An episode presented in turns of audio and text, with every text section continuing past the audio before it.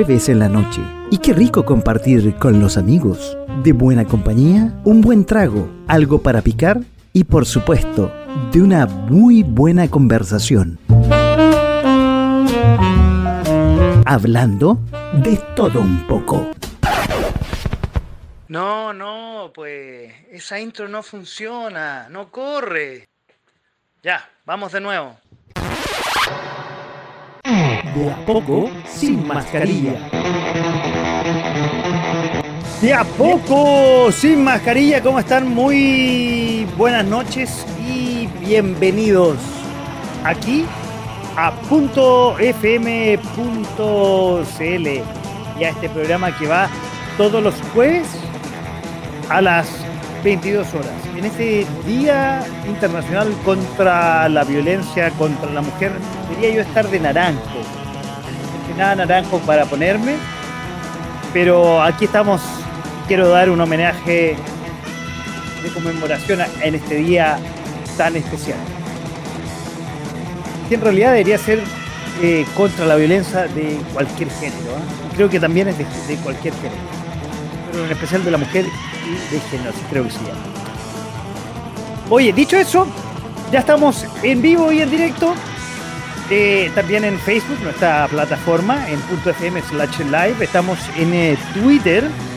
Volvemos a transmitir totalmente en vivo y en directo en Twitter como .fm slash punto, ah, twitter.com slash .fm.com cualquier cosa. Ya me maría con Twitter. Ya, pasamos al otro. Se ríe el profe que está ahí, lo estoy viendo ya. Estamos en Twitch, donde tenemos más de 7000 seguidores de la nueva generación. Los Minelias nos siguen escuchando buena música y los programas que tenemos siempre después de las 22 horas aquí en .fm.cl, en twitch.tv slash .fm. Y vamos a estar en Instagram. Si yo la presto a la maquinita, ya estaríamos transmitiendo Go Live. Nos vamos a Instagram en slash punto raya abajo raya slash live. Ya estamos transmitiendo y nos pueden ver en sus teléfonos móviles. Y en Instagram nos pueden ver también los sábados en la tarde, donde se repite este programa a las 19 horas, al igual que en Spotify. Y en YouTube, como dice el profe, ahí está todo. También estamos nosotros. Este programa se llama De a poco, sin mascarilla. Vamos a comenzar de inmediatamente. 23 grados la temperatura, hace un poquito de calor, ¿ah? La calor, porque llega de a poco sacamos la mascarilla y de a poco llega también el verano. Pero ya, no voy a dar de introducción, nada más eso y vamos inmediatamente con alguien que ya no necesita ni introducción, no necesita nada de presentación. Vamos a dar al tiro. ¿Cómo está? Bienvenido, muy buenas noches a don Francisco Bustamante, más conocido en toda el orbe, en toda la internet como... No voy a decir cómo se conoce, se conoce como el Volt el vocal de mesa más conocido, más importante de la comuna de Los Prados. ¿Cómo está, profe? Muy buenas noches. Hola, ¿qué tal? Eh, ¿Todo bien por acá? ¿Usted, Paco, qué tal? Oiga, hoy con esa voz me... Ay, ya, como aguardentosa. Lo que pasa es que después de cantar tantos votos me quedó la voz sensual. ah, bueno, ya, listo. Oye, bueno, lo primero, que ya supongo ya viste en la pauta, vamos a empezar con esa experiencia que deberían tener todos y cada uno de los ciudadanos, menos yo, el de vocal de mesa. ¿Cómo estuvo ese, esa tarde de domingo? Porque hoy día vamos a hablar, no he dicho nada de todo esto, para los que nos están escuchando y viendo, vamos a hablar, vamos a hacer un análisis que ya hemos hecho el domingo en el Capital de los Simios Prime. Hoy día se publicó que también promocione el Capital de los Simios, análisis de las votaciones. Y esta noche, de a poco sin mascarilla, análisis de la votación del domingo pasado. Pero primero, ¿cómo estuvo esa experiencia de vocal, don profe? Horrible como, como siempre. oh, experiencia mierda, weón. En verdad fue, ¿cómo decirlo? Mm, estresante, porque si bien la elección de, bueno, después voy a entrar en detalles con algunas de, de las cosas que nos pasaron, pero la elección en general, la de presidente se saca muy rápido. El drama está con la ver si la- elección de los números los teníamos ocho y media, nueve, ya estaban Sí, los números sí. ya listos. por eso. El drama fue con diputado y Core. Que en Core habían como 80 mil, 300, 400 mil, 220 millones. Eh, ese dato me lo dio Boric. Así que, de candidato. Ya. Y era un cacho, en verdad era un cacho esta cuestión. Oiga, o sea, fue rápido el de presidente, que estuvo listo a las 8. El de Sí. senadores y diputados debe haber estado listo a qué hora, más o menos. A ver, nosotros, presidente, terminamos 5 para las 7. La hicimos muy corta. El de senadores lo terminamos a las ocho y media. El de diputado lo terminamos a las 9.40. Y el de core lo terminamos casi a las 12 de la noche. O sea, ah, por eso no alcanzaste a llegar al programa del domingo. Claro. O sea, cuando yo llegué ya estaban terminando y tenía que entrar, prender el computador. Yo tengo un computador a pedales, entonces el computador tenía que entrar a darle, a darle cadena para que y pudiera prender. supongo, además, estáis un poquito cansado. ¿Tu día inició el No más domingo a hora? tantito. No más tantito. ¿A qué hora empezó tu día ese domingo? Ese día a las 7 de la mañana me levanté para alcanzar a estar a las 7 y media en el local de votación. Llegué al local, mira, teníamos que estar a las 7 y media, llegué como un cuarto para las 8, no había nadie en la mesa. Eh, como a la, sí, como a las 8.10 llegó un, un vocal, éramos dos, así que estábamos ahí esperando para que nos prestaran otro vocal o esperar que llegara el tercero. Y como a las 8.20 va a llegar el tercer vocal de mesa. Entonces recién ahí pudimos constituir la mesa. Oye, yo te, yo te, yo, bueno, yo te llamé, de hecho, te escribí un par de veces, me acuerdo. Ah, estábamos- ocupado. Estaba, estaba mal aire, yo supongo que, que, que más ocupado que, que médico en urgencia de la posta pública. Y, eh, pero, ¿cuánto, a ver, en, en- donde tú estás, que no sé, un poco, relátanos cómo era el sector, cuántas mesas habían eh, armado, ¿cómo se llama la palabra? Se me fue, ¿cómo se habían compuesto? No sé cómo se Constituido. Constituido. Constituido. Ya. Estamos de la mesa 111 hasta la mesa 125. En teoría eran eh, 15 mesas. Y el, al final se constituyeron todas. La mesa que se constituyó más tarde me parece que fue cerca de las 9 de la mañana. Y nosotros apenas nos constituimos, cuando llegamos los tres, que era como las 8.20, fuimos a buscar los materiales. Ya empezamos a sacar las cosas, puros sobres, sobres por aquí. Yo no encontraba el libro de acta y me empecé a emputecer. Fui a ¿Tú hablar fuiste con la presidente mesa o no? Mm, sí, me, no- me nominaron presidente mesa porque las otras dos personas no, no tenían experiencia, era la primera vez que les tocaba. Ya. Entonces, no, la verdad, ellos no tenían idea. Llegaron con la caja así como ya, ¿y ahora qué hacemos? Y dije, ya tenemos que sacar los votos, tenemos que tomar los libros donde la gente va a firmar. Y A ver, empezamos a un poco eso, porque, a ver, yo no sé si mucha gente ha sido vocal y tiene esa experiencia. Eh, vale la pena un poco conocerla y, y que nos relatís cómo, cómo esa grata experiencia ciudadana. Claro, grata experiencia. Ay, ay, ay, ay, ay, ay. No, además, además con, con el almuerzo que te dan y el sueldo, ya con eso estáis pagando las vacaciones. No, me doy por pagado, ahí me voy para el Caribe, dos semanas, un mes. Además, mira, con seguro llegas- de viaje, supongo, Claro. porque te pagan. Obviamente, obviamente. Eh, tú vas a llegar al local, tienes que esperar que existan tres de los cinco. Con tres tú puedes constituir la mesa. Ya, que eh, es presidente, secretario y. Y comisario. Ya. Esos son los tres. Y los otros dos serían vocales. ya, Entonces, perfecto. ya, con tres, nosotros éramos tres, constituimos la mesa, sin mayor problema. Vamos a la oficina donde está la encargada territorial del CERVEL y ahí tú eh, te pasan una caja enorme con todas las cosas. Y aparte con las cosas del, de este bicharraco.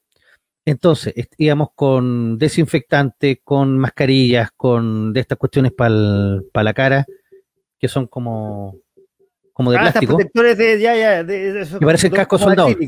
Claro. Ya, perfecto. Ajá. Ya, entonces primero teníamos que limpiar la mesa, ya la limpiamos bien. Después teníamos que limpiar la urna, la limpiamos bien. ¿Son Abrimos la urnas de caja. plástico estilo home center? No, no, no, no, no, no, no. En Loprado tenemos urnas de madera. ah, de las tradicionales que dicen diputados, senadores con la ventanita. Claro, esas bonitas con vidrio.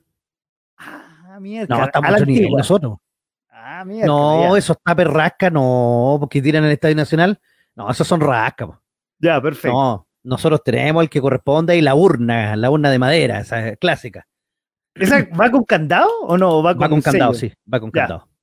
Pero fueron bien buenos porque dejaron la urna más chica para el voto de los cores y ahí ya cuando estábamos terminando la votación estaba todo repleto. De hecho, tuvimos, tuvimos que abrir la urna y empujar los votos, Ah, ya. cosa que en teoría es No ilegal, puede pero hacer, dio permiso estaban, la, violando el, el proceso.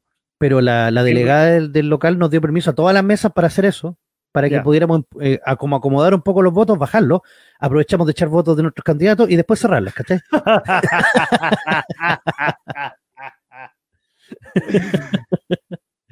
Ya, pues entonces, una vez que tú tienes las cajas listas, ¿cachai? Encima de la mesa, tú las abres y empezás a sacar los votitos. Ya, vienen todos los votos en- con, en- impresos con cartones encima, todos seriados. Entonces ya, tú dejas los votos, los dejamos en una mesita atrás y empezamos. Sacamos los donde la gente firma y dijimos ya, estamos en condiciones de abrir la mesa y empezar a entrar la gente.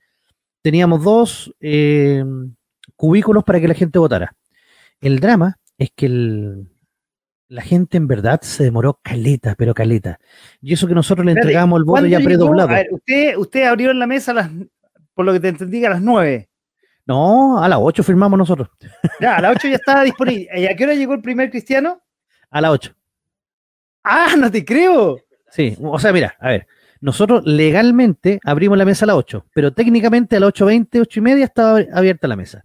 Y habían dos personas que nos estaban esperando y llega la delegada al Cervera así como, ya pues muchachos, apúrense, apúrense que hay gente, ya tengo gente esperando para votar.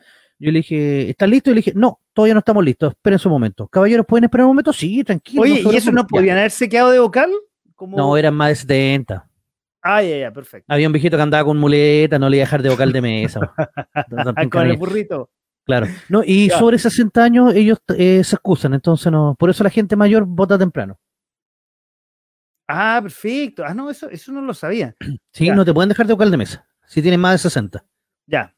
Si estás embarazada o acreditas que tiene un hijo menor de dos años. En caso de la mujer. Ah, ah, es mujer y cada hombre cagaste. Cagaste. Sí.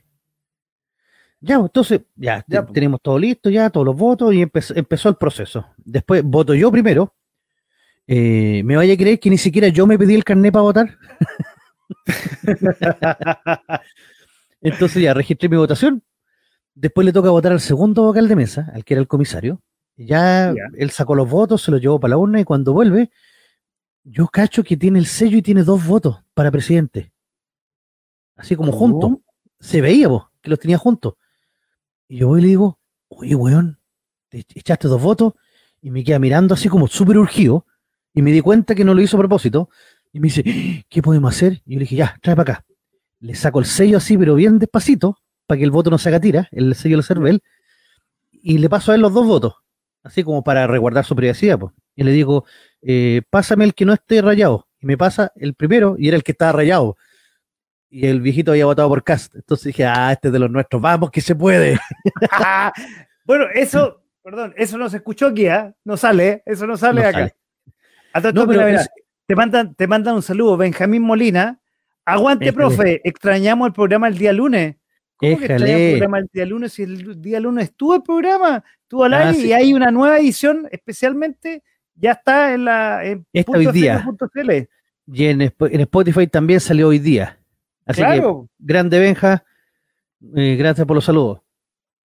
Oye, y Benja, hay un programa, ah, el lunes se transmitió, el que, el que se transmitió, se repitió el que se transmitió el lunes, que es la capital de Ciudad El día domingo, claro. Grandes invitados. Va, día domingo, perdón, gracias. Claro, Después vamos a hablar de ese programa porque estuvo muy bueno. Me gustó, me gustó harto. Lo escuché después ¿Ahí lo el día lunes y estuvo, estuvo bueno. Ah, bueno, pero lo escuchaste, ¿qué? ¿En la misma? el lunes, ¿Dónde sí, pues, escuchaste? el lunes lo escuché. Ah, ya, perfecto. José Lery, estuvo, estuvo súper bueno. Ya, pero, entonces, el loco, eh, como tenía los dos votos, entonces me pasa el segundo voto, que ya está predoblado, y ese voto estaba en blanco. O sea, el loco no quiso hacer trampa, sino que simplemente se le pasaron dos. Ya. Y yo voy y lo dejo ahí así como, uff, uff, ya aquí no ha pasado nada, ya, corté la colilla correspondiente, pero dije, ya, este es de los nuestros, ya. Así que ya, tenemos, vamos dos contra uno. Y el otro yo no tenía idea, pues entonces el otro va, vota, ¿cachai? Ni un problema. No se apareció. Pero eso en rigor es un fraude lo, lo que me estáis contando. No, porque se, eh, él tenía los dos votos, pero al destapar el, el sello, sacamos los dos votos, quedó un voto que estaba marcado y el otro voto estaba en blanco. Ah, Entonces, el voto que está en blanco lo dejamos encima de la mesa para otra persona, porque está en blanco, Y el voto que estaba marcado lo metimos en la urna, que correspondía a la votación de esa persona. Ya, perfecto. No, no, no hubo fraude, no. Ya. Entonces ya, pues, y empieza la votación, empieza, empieza la votación. Eh, los vigilantes llegaron temprano. Hay que decir que unos 20 o 30 mayores de edad, de 70 para arriba, llegaron a votar. Ni un problema.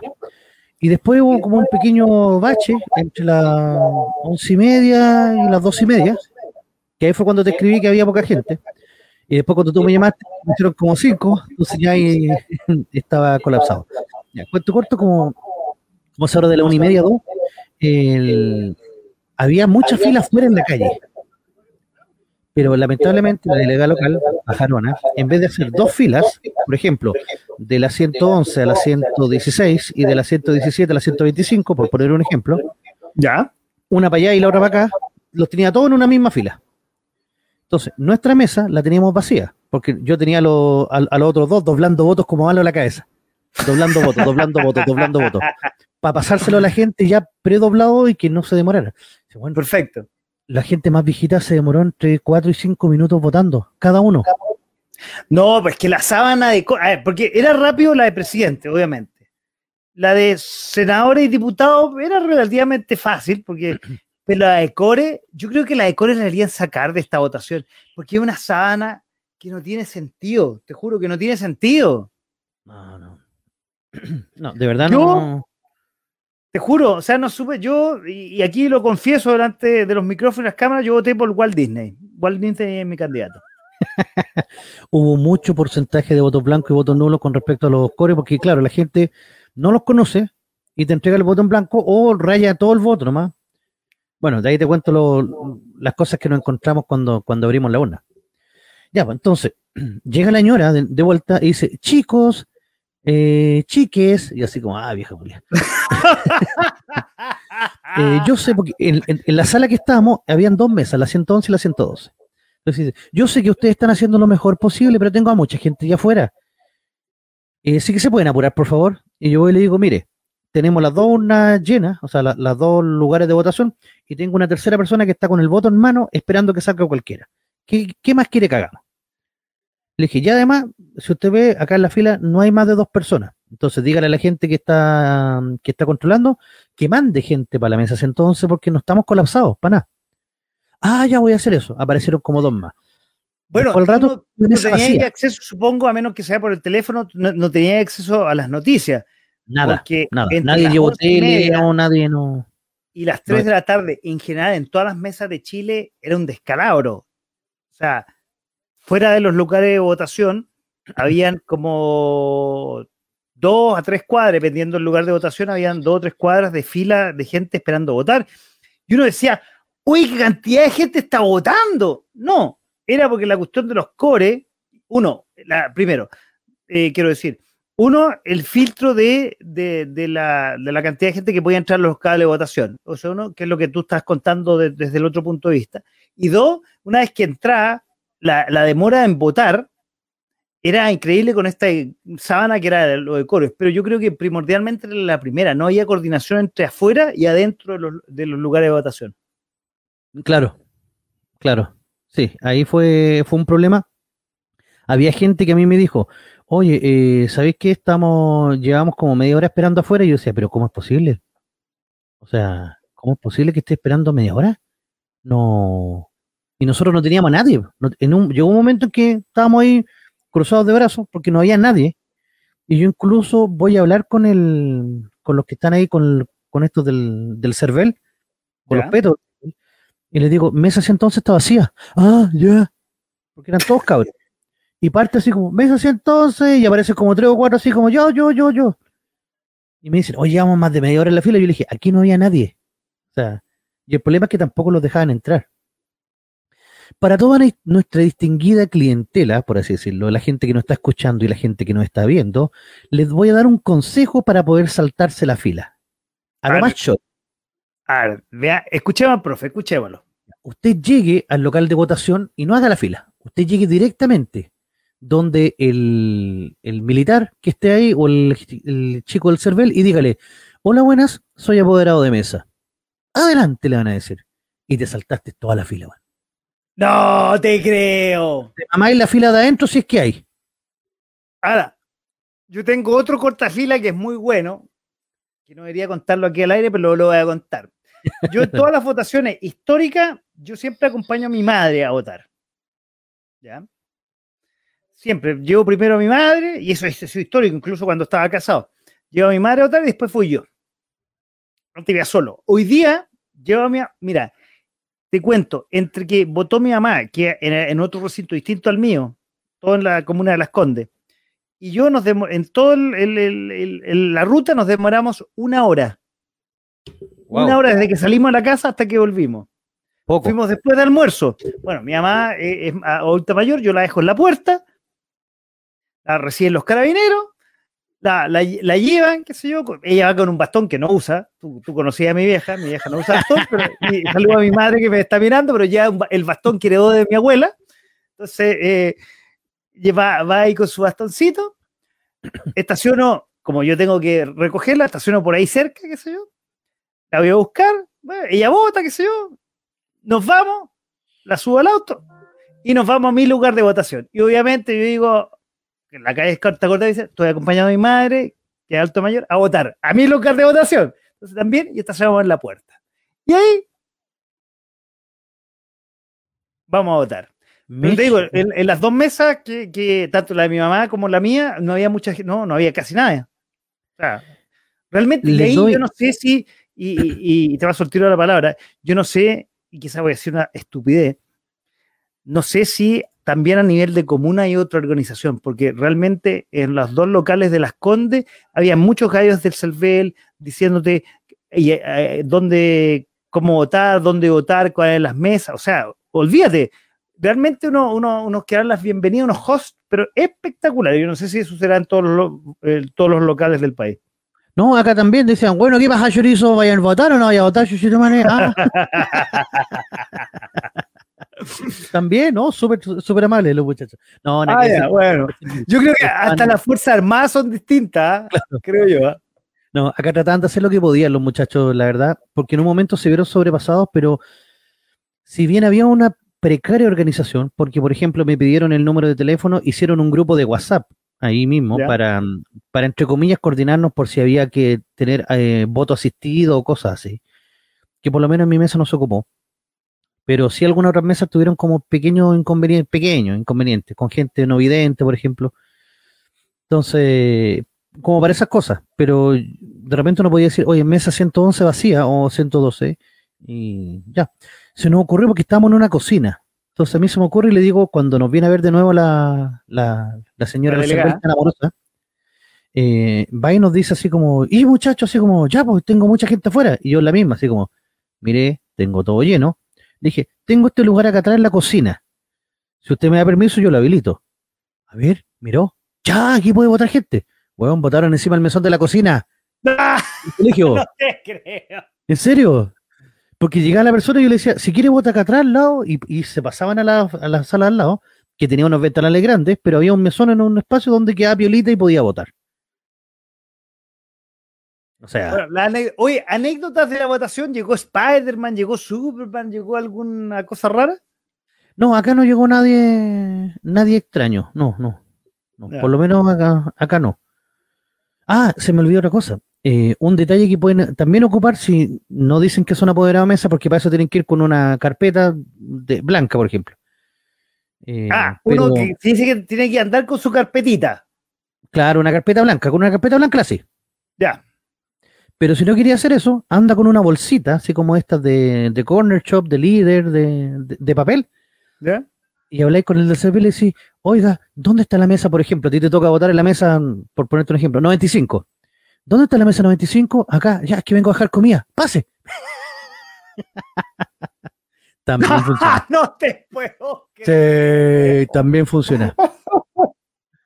Pero perdón, ¿y eso por qué? Si tengo entendido que la comida que le dan a los vocales es una cosa, pero eh, exigua, es eh, abundante, es de gourmet.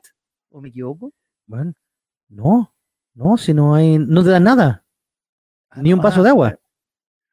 Ah, me, me equivoqué, era en otro país entonces. Ya. En otro país sí. O en tiempos. otro país. Yo me acuerdo que en otros tiempos te dan un, un sándwich de miga, una, una manzana y un capo. Ah, ahora ya Ah, no, porque esa weá. No, nada, absolutamente nada. Ah, o sea, Entonces, no, a mí no me hay fueron- preparado, te recagáis de hambre las Sí, ocho sí. horas. No, tenéis, que llevar tu agüita, ¿cachai? Tu...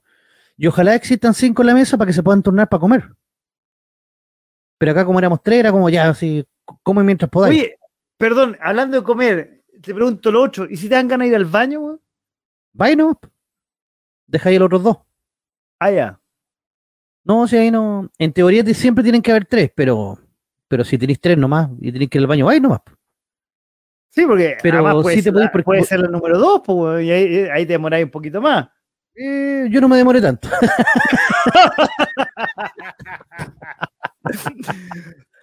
Oye, bueno, cerrando las mesas. ¿Qué, qué pasó Ya. cerrando las mesas? Ya, aquí tuvimos tratado con el famoso cierre de mesa.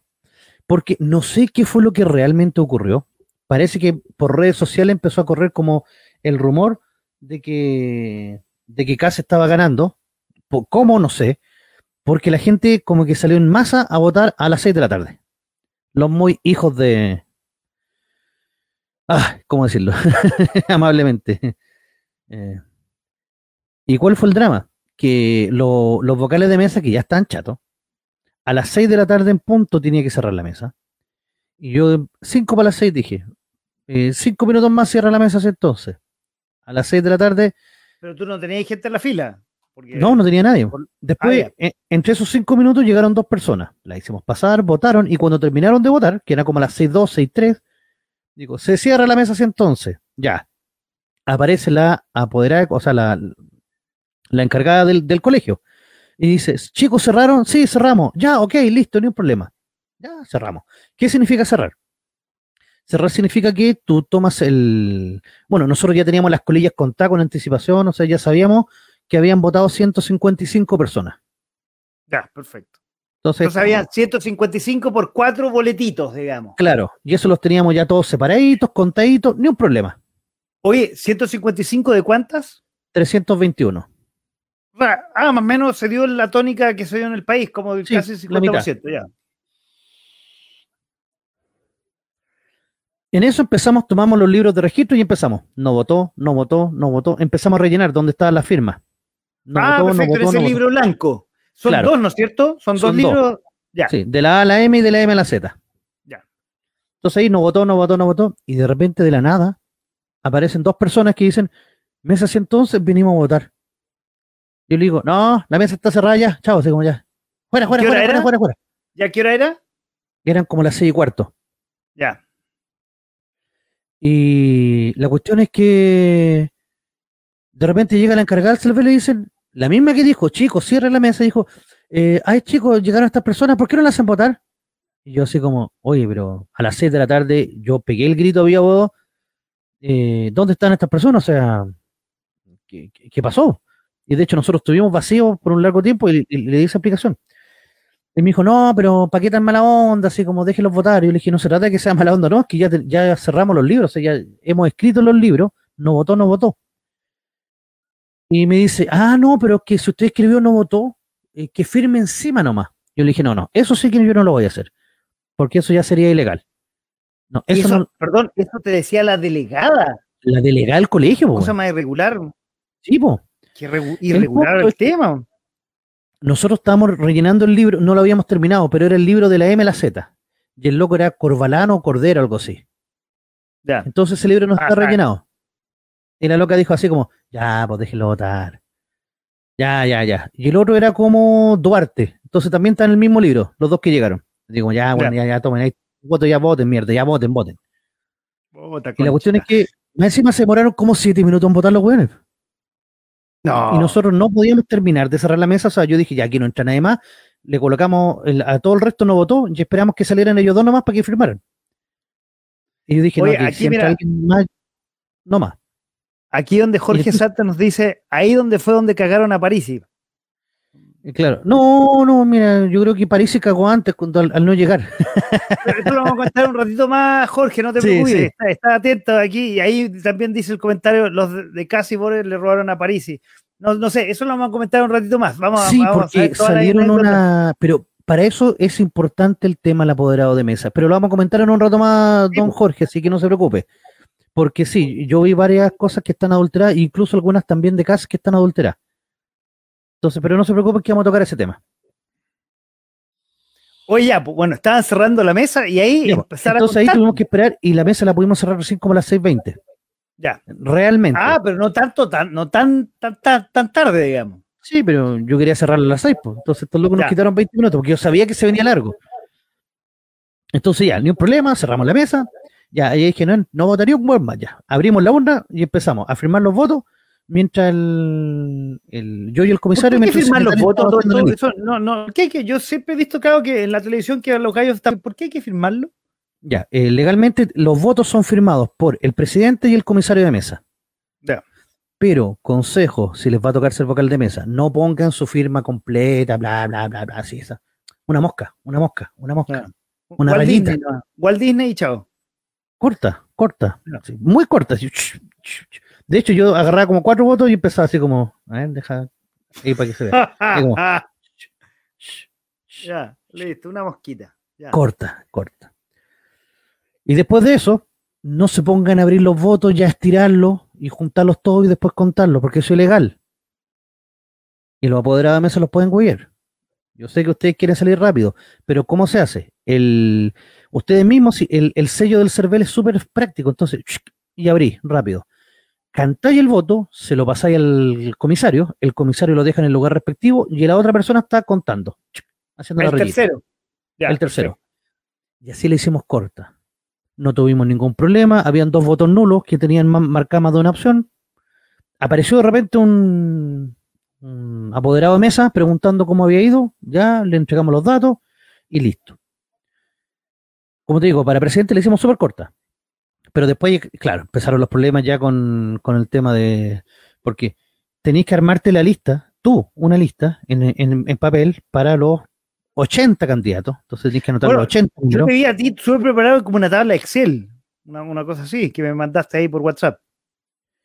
Eh, claro, pero no, es que es el, el, el, el informe que se da después, que te pasan a ti esa hoja y tú la vas llenando. Ah, ya, perfecto. Ya, ya. Y son cuatro hojas de registro que hay que llenar. Entonces, cacho, cacho. Y eso fue lo que no- nos demoró más a la larga. Porque nosotros teníamos ya todo como preparado. O sea, ya habíamos colocado la hora de inicio, la hora de cierre, eh, teníamos puesto eh, los nombres de los vo- vocales, de- o sea, de los integrantes de la mesa, ¿cachai? Era solo rellenar. Y así todo me a las 12, güey. Oye, y después, bueno, sellar todo eso y entregar los materiales, supongo. ¿No? Claro, una vez que tiene todo listo, los sobres ya mm, eh, contabilizados, porque la gente no sabe esto, pero eh, ¿por qué es importante el tema del apoderado de mesa? Porque alguien te puede pasar un voto, como dice Jorge, que ahí fue donde cagan a París, ¿sí? porque te pueden pasar un voto, por ejemplo, yo digo Boric y lo dejo en el, en el lugar de cast. Y si no hay Ah. apoderados de mesa, esa cuestión puede pasar piola. Porque después, ¿qué es lo que pasa? Tú juntas todos los votos y los metes a un sobre. Y ese sobre el CERVEL no lo ve nunca más, no lo revisa. El A CERVEL menos que haya una denuncia y abren los sobres. No, tampoco. eso- No. Ah, No, no, no. Esos votos se queman. Lo que el CERVEL abre son los votos objetados. Y es por eso que tiene que haber un apoderado de mesa. Porque el apoderado de mesa atrás, en el registro deja la objeción que necesite. Le tiene que sacar una foto al, al conteo oficial y después compararlo con lo que sale en la pantalla que te entrega el CERVEL. Por ejemplo, en una mesa CAST tenía 71 votos y después apareció con 17. Ya pueden decir que el digitador se equivocó, pero tú tienes el registro de que eran 71 y el CERVEL tiene que corregirlo. Pero el CERVEL no se va a poner a contar los votos de la mesa. Ojo. Ah, Por eso que es fundamental que estén los apoderados de mesa. Y si tú no llevas apoderados de mesa, después no reclames. Ahora, ¿cómo lo habrá hecho? Bueno, eso lo van a comentar después, ¿cómo lo habrá hecho París y todo virtual, po, ¿o no? Ah, se me olvidó una tallita que, que- que nos pasó en, en medio del, que la comenté también en la capital de los simios. Ya. En medio de la, de la votación, de repente así como, adelante pase a una señora. Ya, mesa 112. Y de repente me dice, ¿dónde está la Ruth? Y nosotros, ya. ¿Qué Ruth? La Ruth, Ruth? po. ¿Qué Ruth? La Ruth, es vocal de mesa. Nosotros, no, aquí no llegó nadie, llegamos los tres nomás. No, si ella tiene que estar aquí, le traigo la comida y venía con una bolsita. No, Me no, estáis no, y yo me asomo y claro, decía Ruth no sé cuánto, Ol- Olivares parece que era, no sé, Que era, que era, iba a ser la vocal, iba a ser vocal. era vocal de mesa, po. y de repente la ¿Y- loca va era la llama y le mamá dice, que le viene a dejar la comida? sí, po, y le dice, ¿dónde estáis, weona? No, yo estoy aquí y no estáis acá. parece que le he dicho la cimarra, weón. Ah, no. Sí, weón. Ah, es una anécdota, esa, esa está muy Eh, buena. Y nosotros así como, ya, ¿qué pasó? Así como, a una que le van a pegar, a una que le van a pegar. Uh, estaba votando en otro lado. Quizás poniendo el estaba voto en otro lado. Claro, ya. pero y se va la mamá así como, ya, chao, y se va así como en terrible enoja. Así como, ya, en la casa vamos a hablar. Uh, y sí que dijimos, ya, Uh. Esta cabra buena. El problema es que la multa parte en 100 lucas. Y después cuando fueron a pasar la lista, mm, el- uno de los delegados nos dice que la mm, que una de las que faltó se había excusado porque tenía un hijo. Porque las que faltaron fueron dos mujeres. Ya. Otra que la quiso la cimarra. Y esa va a tener que pagar. Esa era la que le mandó la mamá la comida. Claro. ¿Y no se la Entonces, dejó la comida a usted o no? ¿Le dejó la comida a usted? ¿Ah? ¿Le dejó la comida a usted o no? ¿No? No, se fue nomás. Ah, ya. Entonces, por eso te digo que tú puedes pasar con la comida, dejársela a un vocal de mesa, pero Ah, no existe buena. vocal de mesa tú vayas a votar nomás. Qué buena, muy buena. No, son Buena- estrategias buena. para cuando encuentres las mesas llenas. Excelente. Ya, ya saben lo que nos están escuchando, nos están viendo esta noche en De a poco sin mascarilla, donde antes de hacer un análisis de lo que pasó el domingo y lo que ha pasado durante esta semana, estábamos con el gran profe, que ahora ya no es profe, es el profe vocal, que nos enseñó cómo ser vocal de mesa, que lo, lo te va a tocar el próximo Sí, 19, ¿no? el- me toca el 19, después me va a tocar la constituyente, el plebiscito salida, A y después me va a tocar la de eh, la, la municipal. Ah, a las cuatro, cuatro. Pero no han ido cambiando últimamente, ya no son cuatro. No, son cuatro elecciones las que te tocan. Ah, ya. No, es que en mi mesa, ¿sabes qué? En mi mesa te cuento que han ido cambiando vocales a cada rato. A Ah, ojalá. usando. No, no sé. Es que, es que a mí no me conviene que me cambien. ¿Qué voy a hacer yo sin esas 20 lucas? No, bueno, eso ya, ya estáis pagando el viaje al Caribe. sí, ya, ya estamos- claro. estamos- Oye, bueno, vamos, pasemos a- directamente al análisis. Y como estaba en la pauta, pasemos con la- el- lo primero que son los presidenciales. Los, los dos que quedaron, que eh, primero le apuntó eh, todas las encuestas que eh, el señor Cast pasó en primer lugar, casi con un 30% al principio y al final se fue cayendo como un 28, 27 y tanto. Y eh, Boric en segundo lugar. Era lo expectado que iban los dos a pasar a segunda vuelta, que como dijimos va a ser el 19 de diciembre. Eh, sorpresa, el señor Zoom, como le dice Station, me encantó ese Parisi en tercer lugar. Parísimo, un juego que ni siquiera hizo candidatura, ni siquiera eh, eh, fue a los debates, está fuera del país, un poquito más arriba de, de, de Sich, estuvieron más o menos parejitos. Por 900 votos le ganó París a Sichel. Y, y esto, para cerrar la introducción, los grandes perdedores, a mi entender, fueron Proboste y Meo, que ya están en la cola y que fueron prácticamente a, por el saludo. Yo creo que más satisfactorio fue el señor Arte. Bueno, empecemos con, ¿te parece, con este segundo bloque con lo, el análisis de lo que pasó el domingo? Claro, si quiere puede compartir la pantalla que... Ya, vamos a compartir la pantalla. Aquí Jorge, está, te felicito Jorge, estamos súper prendidos. Dice, una nueva forma de hacer política. No sé cómo, a, a- Por a qué se refiere esa, ah, como Parisi. Por Por París, Parisi, sí. el, doc- el doctor Zoom. Ya, Claro. vamos a agregar ahí la, la pantalla. Pucha que se ve lindo. Sí. Se ve Ya, ahí tenemos los resultados clarísimo. oficiales. Pero eso nos faltó, eso nos faltó el, el día domingo, el día domingo, pero estuvo muy buen análisis, tuvimos muy buenos invitados en la capital de los simios Prime para que la vean en, en, en .fm.cl. ¿eh? A mí me sorprendió cómo Andrés está tan al día con lo que pasa en Chile. ¿eh? Increíble. Bueno, su segunda patria, pues, está, está muy Claro. interesado, está muy interesado. Y al, al señor Parra, le mando muchos saludos al señor Parra, pero se le escuchaba tan poco, tan bajito. De que estaba por teléfono. estaba Sí, por se teléfono. notaba, se notaba. Estaba- estaba- hicimos, no pudo conectarse vía, vía las redes tradicionales y se contó, lo conecté vía el teléfono, entonces, claro, efectivamente. Claro. Mira, a ver, eh, ya, según esto, José Antonio Caz saca un millón, eh, un millón novecientos sesenta mil votos con el 27,9, 28% de los votos. Ya. Y Boric saca el 25,8 con un millón ochocientos trece. Son más de, son como 150 mil votos aproximadamente. Que es una cantidad alta, por ejemplo, comparado con lo que pasó con Lago y Lavín, que fueron apenas 30, 37 mil votos, pero que yo considero que no es suficiente para estar tranquilo. En la la predicción anterior decíamos que si Kass ganaba por sobre cinco puntos, Kass tenía asegurada la elección. Ah, ya tiene. Fuerte, lo que estáis diciendo. A lo mejor incluso eso puede ser bueno, porque si habían más de cinco puntos, capaz que se pecara de soberbio y de confiado. Y en esto no hay que confiarse. No, estamos claros. Ahora, yo te voy a hacer un comentario con respecto a la primera vuelta. Si uno suma los votos de Boric y de Jadwe, andan por ahí con lo que sacó Boric en esta vuelta. De hecho, sacó menos votos eh, eh, Boric que la, la sumatoria de las primarias. Eso, significa que Boric tuvo votos prestados. ¿A qué me refiero con esto? Que mucha gente fue a votar por Boric para que no saliera Jadwe. Así como mucha gente fue a votar por Sichel para que no saliera Lavín. Sichel también sacó menos votos de los que de los que sacó en la primaria. ¿Cómo se explica eso? el voto cruzado. Absolutamente, claro. Entonces, muchos dicen que este es el techo de Boric. No, yo no creo. Yo, Boric va a sumar apoyo, está claro. Todos los votos de Meo van a pasar a, eh, a, Boric, que no quepa duda. Muchos, yo diría que un 80% de los votos de Proboste van a pasar a Boric. Y el otro 20%, a lo mejor con suerte un 5 pasa a Cast y el resto no va a ir a votar. Los votos de Ahora, pero espérate, votos de Meo, ahí tú tenéis la cifra. 534 eh, mil.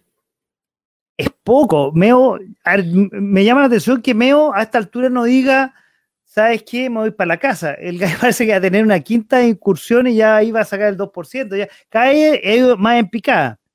Ojo, pero esta vez subió, porque la vez pasada sacó el 5% y ahora sacó el 7,6%. Pero ah. para ser cuarta vez que va como candidato, o sea, eh, yo creo que él se fue a desgastar para, para desgastar acá, sobre todo con lo, que pasó en el último debate. Pero sí, el fenómeno Parisi, el fenómeno Parisi, ojo, súper potente. Pero antes que entremos al fenómeno Parisi, para que entremos ahí, parece el candidato ahí de, Jorge, ah, ahí que ya de nuevo nos, nos escribió. Veamos lo, que pasó con Proboste. Proboste, la, que se creía la nueva Chile, realmente eh, denota, y voy a ir más allá incluso, denota que la democracia cristiana ya prácticamente no existe y para qué decir los demás eh, grupos políticos tradicionales, llamémonos PS, PPD, ya no, existen tampoco. No, la, concertación cayó en picada libre. De hecho, la concertación en la elección de diputados sacó 730 mil votos. O sea, eh, en verdad fue muy poco lo que logró. Comparado con el millón trescientos y tantos mil que sacó la, ex alianza. Jorge nos no, no aclara un dato, dice, nos gastamos un palo. Cuando dice nos gastamos, yo supongo que él se refiere a, a, Parisi. A la Parisi, la campaña. y, no sé cómo le está el involucrado con el palo, mientras que Sichel, 800 palos que pagamos nosotros. Yo no pagué, no, yo no pagué ni uno, pero ese no, pero palo no sé qué No, pero yo entiendo lo que quiere decir, que los pagamos nosotros porque esos 800 palos se los van a devolver a través de, de, la plata que devuelve el CERVEL y esa plata sale de todos nosotros. O sea, tú bien sabes. Pero todos los candidatos van a hacer lo mismo. Si París también le van a devolver plata. Y harta plata, en teoría, le deberían devolver. Eh, no, un millón. Eso es lo que dice, que, se gastó un millón de pesos en la campaña. ah, eso que ya. Gracias, Jorge. Claro. Oye, buen punto lo que opina, lo que pone Benjamín. Benjamín, ¿por quién van a votar los seguidores de París y qué opinan? Bueno, a eso vamos a entrar ahora. A ver, ¿qué, dice Jorge? Pues, aprovechando que lo tenemos acá también, que un, un seguidor de París, a ver qué dice. Ya, pues Jorge, sí. A, ver, mientras nosotros empezamos a hablar de, de París, ahí ya, ya, Jorge. Ah, los seguidores de, según él, según Jorge, eh, van a votar por Cas. Yo te soy sincero, Jorge, yo no sé si, eh, obvio, dice, yo no sé si el 100% de los seguidores de, de Parisi van a votar por Cast. No lo tengo. No, no va a ser el 100. No, no creo que el 100%, pero gran porcentaje, estoy absolutamente de acuerdo contigo, Jorge, que van a votar por... eh, porque en el fondo son, a ver, no digo son similares, pero tienen cosas en común, eso quiero decir. O sea, A ver, todo, a ver, y, y esto es lo que quería entrar a, a- a conversar contigo. Es sorprendente la gran votación que tuvo en el norte Parisi, eh, sobre todo desde Copiapó hasta casi Iquique, a un poco más allá. Eh, y básicamente por dos temas. Uno, la inmigración y, y- y dos, la inm- inmigración irregular, quiero decir. Y, y dos, eh, todo lo que sea la, la seguridad y todo el, el tema de- del, del contrabando y la droga que hay allá en el norte. Mira, otra cosa nos complementa Jorge. Eh, yo creo que menos que el 60% se va a CAS. Que a menos el 60%.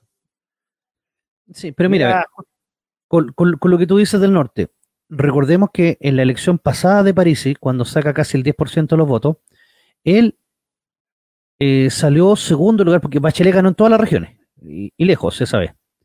Pero Parisi va a sacar, va a estar muy cerca de Michelle Bachelet en Antofagasta.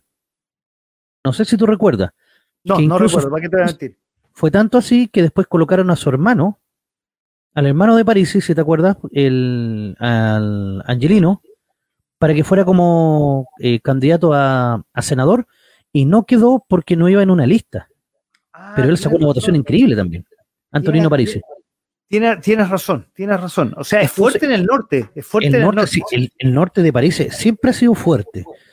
Entonces yo creo que París también sabía que, que iba a repetir esto mm, acá en el norte. No, es pero a ver, contradictorio porque el norte por lo ¿no? general que es de izquierda. no solamente fue fuerte en el norte, o sea, fue la gran sorpresa llegar al tercer lugar un candidato virtual, y perdóname los que siguen a París, y perdóname Jorge que nos está escuchando, es un candidato virtual, ¿no? sea, Fue- no hizo candidatura debate. virtual, eso está claro. no, no grandes, digamos, eh, conversatorios, digamos, a nivel público, sino obviamente en las redes tuvo, eh, para defender su idea, poco tuvo, entonces realmente es súper meritorio, o sea, no sé si él lo ve como un negocio, no, no, ¿qué, qué opinas tú, profe? No, no creo, porque acuérdate que a ti te devuelven los votos de acuerdo a lo que tú eh, demuestras gastar. Y yo creo que, nada, que todos se van a cuidar después del gran olivazo que ocurrió, donde colocó un desayuno de 50 millones de pesos, que eso no te la compra nadie, o sea, Qué buen desayuno, ¿ah? Qué buen desayuno se pegaron ahí, claro, pero el, el tema de las boletas propiamente tal eh, está muy cuestionado y, y te van a revisar todo. Yo me acuerdo que a París la otra vez le, lo atacaron porque había incluido unos calzoncillos y que él dijo que se les pasó esa boleta, o sea, entre tantas Sí, boletas que tenían. justamente me estaba acordando de lo mismo, los calzoncillos. Pero eran de- cuánto, eran como 300 lucas en calzoncillo, siendo que otros igual habían gastado mucha plata, mucha plata en otras cosas que no se les dio, sino que fue como la humorada de lo que le pasó a París esa vez. Entonces, París no iba a volver a cometer un, error como ese.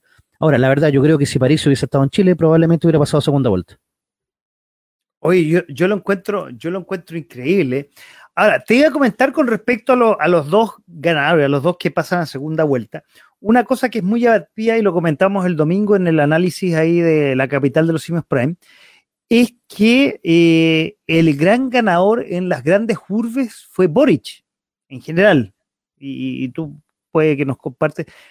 Pero fuera de las grandes urbes, pues claro, y básicamente creo yo, basado en las redes sociales, TikTok, qué sé yo, y, y en el fondo a los millennials, que son muy de las redes sociales y eso. Pero fuera de las urbes, eh, de las grandes urbes, eh, Boric no aparece.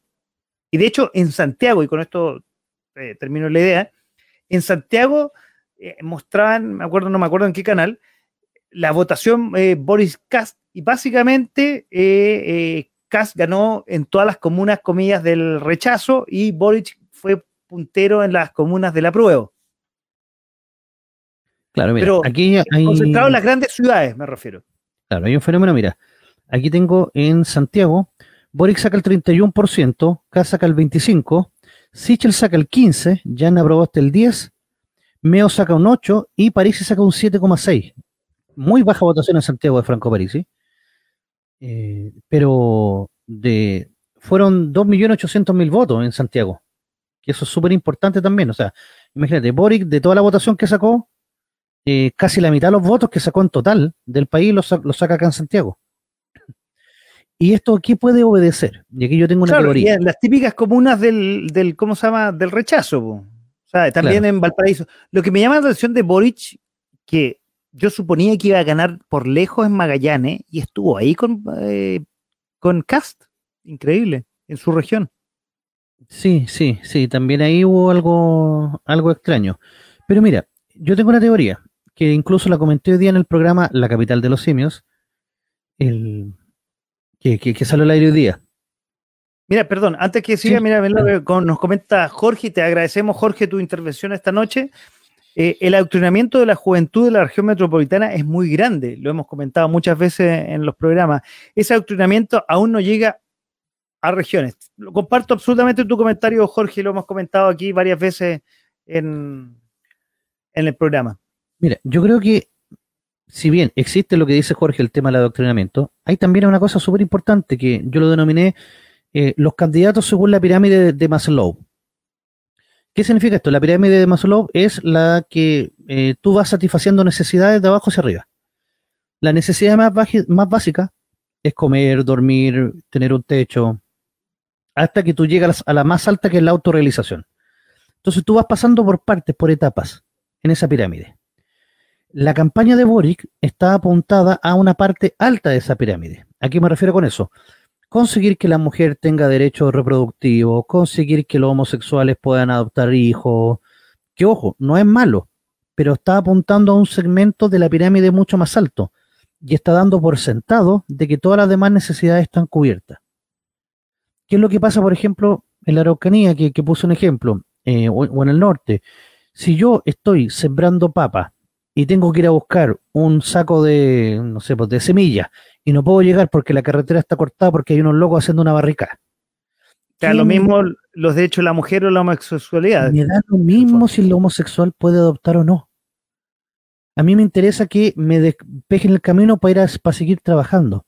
Entonces, la campaña de Cast está enfocada en esa pirámide más eh, que tiene una base más ancha, que son, que son las respuestas más inmediatas. Y ojo, que el periodismo también está como cuadrado con estas eh, solicitudes más específicas, que son el matrimonio igualitario y todas esas cosas que pertenecen a un grupo pequeño de la población. Entonces, CAS logra capitalizar esto y yo creo que la campaña se va a decidir por esas cosas.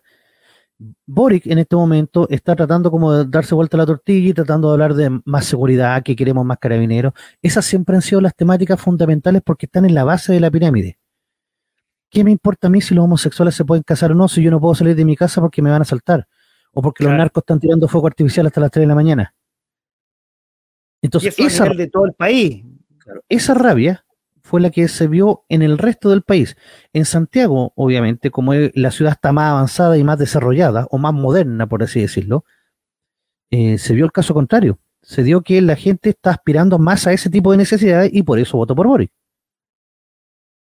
Claro, entonces ah, la tarea de es Ñuñoa, que Ñuñoa es bastante progre en ese sentido y hay un... Que Ñuñoa es especial.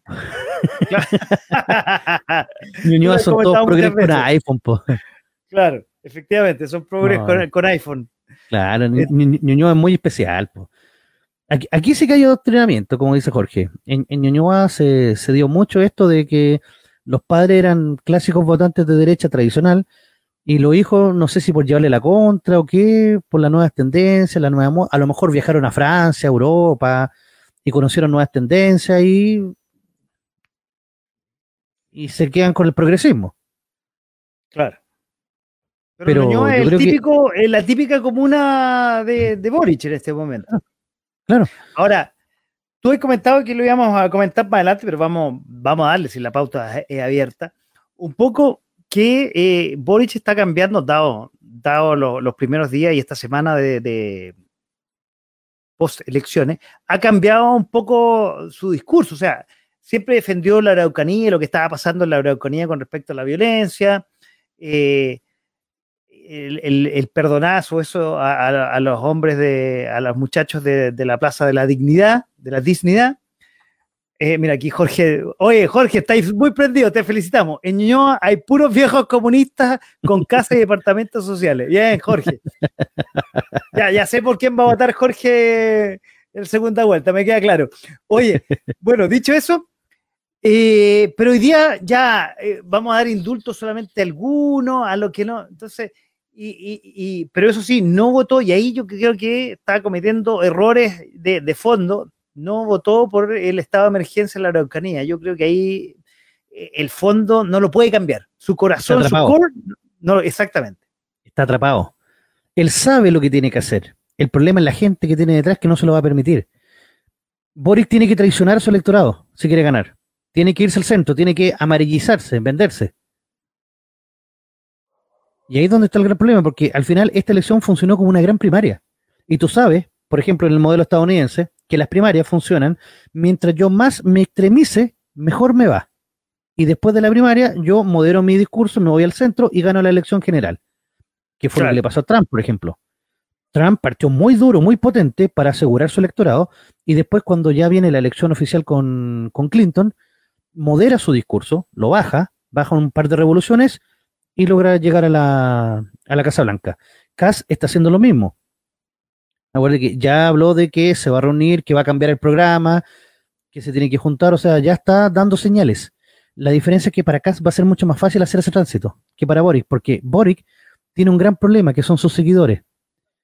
Los seguidores de Boric te tratan de estúpido, de ignorante, de facho pobre, te insultan como tan weón. Bueno, es una de las cosas que yo tenía en la pauta. ¿Viste lo, cuando fue a eh, Los Espejos, si no me equivoco, casi esta semana, y fue atacado por una concejal del Frente Amplio.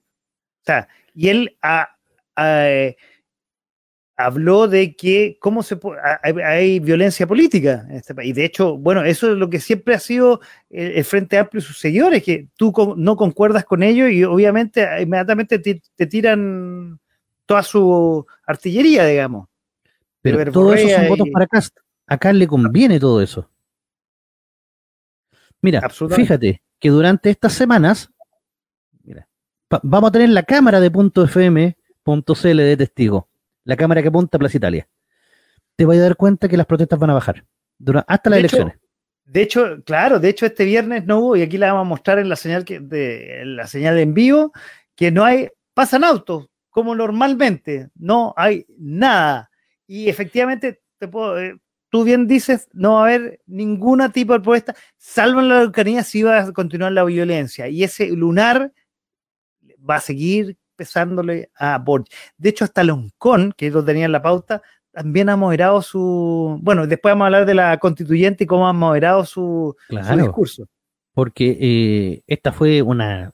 Yo creo que para todos fue una gran sorpresa. Yo todavía me acuerdo de Stingo diciendo, no, Cademe es una irresponsable y los canales también que repiten estas encuestas. ¿Cómo es posible que digan que Cas va ganando? Si eso es mentira, eso no va a pasar nunca. Y ganó. y ganó bien. por 150 mil votitos. Por mucho tiempo las eh, encuestas estuvieron bastante en entredicho y realmente le apuntaron medio a medio. ¿ah? Y ojo que Cas se cayó en el debate. ¿eh? Claro, tuvo, tuvo en, el, debate. Podría haber sacado más del 30. No, no sé si más del 30, pero hubiera estado. Sí, yo creo que sí. Yo creo que hay un cambio y mucha gente se quedó con Sichel, sabiendo que casi iba a llegar a segunda vuelta. Ay, por eso quizás Sichel empató a, a Parisi. Claro. Oye, estamos esta noche en aquí de a poco sin mascarilla haciendo un análisis, un post-análisis de las elecciones del eh, día domingo con, o sea, no un invitado, es de la casa, el profe, el de la capital de los simios que va todos los lunes a las 22 horas y con repetición a los domingos. Y que esta semana, además del eh, que no participó en Capital de los Simios Prime, que fue el domingo en vivo, tiene una edición de Capital de los Simios que eh, ya está en las redes sociales y está en .fm.cl. Excelente. Oye, para ir cerrando el tema de los candidatos, te voy a preguntar, ya Proboste dio su apoyo y vamos a hablar un poco, vamos a pasar a, los apoyos. Le dio su apoyo, al igual que Carmen Frey, a, eh, a Boric. Pero eso no significa que la DC le da el apoyo. No. Y digamos que no sé, es como si Meo también le diera apoyo. ¿Qué, ¿Cuántos votos significan esa cosa? ¿Qué, es más bien, creo yo, algo simbólico. ¿Qué opinas tú? Mira, de hecho le tiraron la oreja a la, a la Proboste, porque Carolina Goy dijo, no, el Consejo va a definir cómo y cuándo entregamos el apoyo. Tú no te pegáis las partes, tú no podéis llegar y decir que los votos míos van a pasar a, a Boric. O sea, con ese raspague le pegó Carolina Goy, porque ya la venía tratando así como ya hace rato, con el tema del cuarto retiro, o sea, le quitó todo el piso a la Llana Proboste. Sí, yo, yo, a ver, yo creo que Jasna Proboste ya va a ser una muerta caminando. Yo, creo que políticamente va a valer poco. Entonces, que le dé el, apoyo, igual que la Carmen Frey. O sea, yo no sé cómo a esa mesa directiva de la DC no le piden la renuncia. No, no, no, no lo sé. Es que van a rodar cabeza y la DC ya un, un, partido muy jibarizado. O sea, ¿cuánto votación sacó? No, ya, ya, ya está desaparecido. Mira, aquí voy a compartir algo. Dice Benjamín Molina. Dice: en la votación del matinal de Chilevisión, Cas predijo que sacaría un 35%. Fue el único que se tenía fe. Un bio. Ah, mira, aquí Jorge, Jorge, oye, que está prendido Jorge, felicitaciones. Y, te invitamos a todos los programas políticos que vamos a tener de aquí para adelante, que van a estar muy buenos. La DC ya no existe, sí, efectivamente. No, la DC ya no existe. Oye, y ahí te hago, te hago la pregunta al tiro, y si Jorge quieres participar, bienvenido ahí a participar. A ver, aquí estamos, la DC tiene dos almas. Ahí se ríe, se, ríe, Jorge. Tiene dos almas. Una alma que se ha pasado a la extrema izquierda, no, a la, izquierda, no a la extrema izquierda. O bueno, a la extrema izquierda con, con Boric, hace tiempo. Llámale a Proboste, este, este eh, diputado que no fue reelecto, se me fue uno con anteojos de la DC. Silver, muchas gracias. Pero existen todos los Walker, existen todos los. Eh, ya no está la, Mariana Elwin, toda esa ala que era más centro y quizás centro un poco derecha. Y hoy día está claro que la DC eh, hay un quiebre, hay un quiebre importante. No sé si va a desaparecer y, va. Bueno, tiene una, tiene una, una. Este fin de semana van a elegir qué van a hacer. Claro, pero ojo, recuerda que la DC ya se quebró en hace dos elecciones atrás con los colorines. ¿Te acuerdas que se descindieron del partido y formaron su propio partido con juegos de azar y mujerzuelas? Que se llamaba el PRI. Sí, claro. Bueno, y algunos se fueron a Evópolis. Claro, algunos se fueron a Evópolis, otros a Amplitud y, y, otros formaron el PRI con Alejandra Sepúlveda, que después fue, fue una férrea defensora del gobierno Piñera y se pasó sin asco después a, la derecha, que era parte de esa de más, más conservadora yo creo que en esta reunión de, lo, de ese algo va a pasar, quizás no oficialmente van a apoyar a Cas, pero o quizás apoyan votar en blanco, que es prácticamente lo mismo. Pero mira, Osvaldo Andrade, Osvaldo, no, no era Osvaldo Andrade, ¿cuál es el otro? Eh, uno de pelo blanco, socialista, de la vieja escuela. Se me fue el nombre. Pero dijo que él estaba más cerca de votar en blanco, no lo que votar por Boric. A mí, mira, te digo, me extraña, ya yo tocaste ese punto, me extraña que referentes de la izquierda, como un Ricardo Lagos eh, y otros importantes de los, del PS y el PPD, que por mucho tiempo fueron vapuleados por el Frente Amplio, que los 30 años no valían nada, qué sé yo, los autoflagelantes del centro izquierda, hoy día muchos de ellos estén apoyando a Boris, siento que fueron, no sé si humillados es la palabra, pero al menos vapuleado durante un tiempo, el último tiempo, que los 30 años de la concertación no valieron nada. Me llama la atención su, cambio, su giro. La política realmente es muy sucia, o, sería muy bueno lo que estoy preguntando. No, no, para nada. De hecho, el, yo creo que, mira, aquí están sacando sus cálculos políticos. Ojo que la derecha está pasando lo mismo. La, la tradicional me refiero. Las dos grandes bloques tradicionales fueron derrotados. Y si podríamos decir que con esto del fin de la transición, capaz. Capaz que sí, porque va a salir electo un presidente que va a estar fuera de estos dos bloques, ya sea concertación o alianza. ¿Qué sería lo más sano que tendrían que hacer estos dos bloques? Replegarse, no apoyar abiertamente a ningún candidato.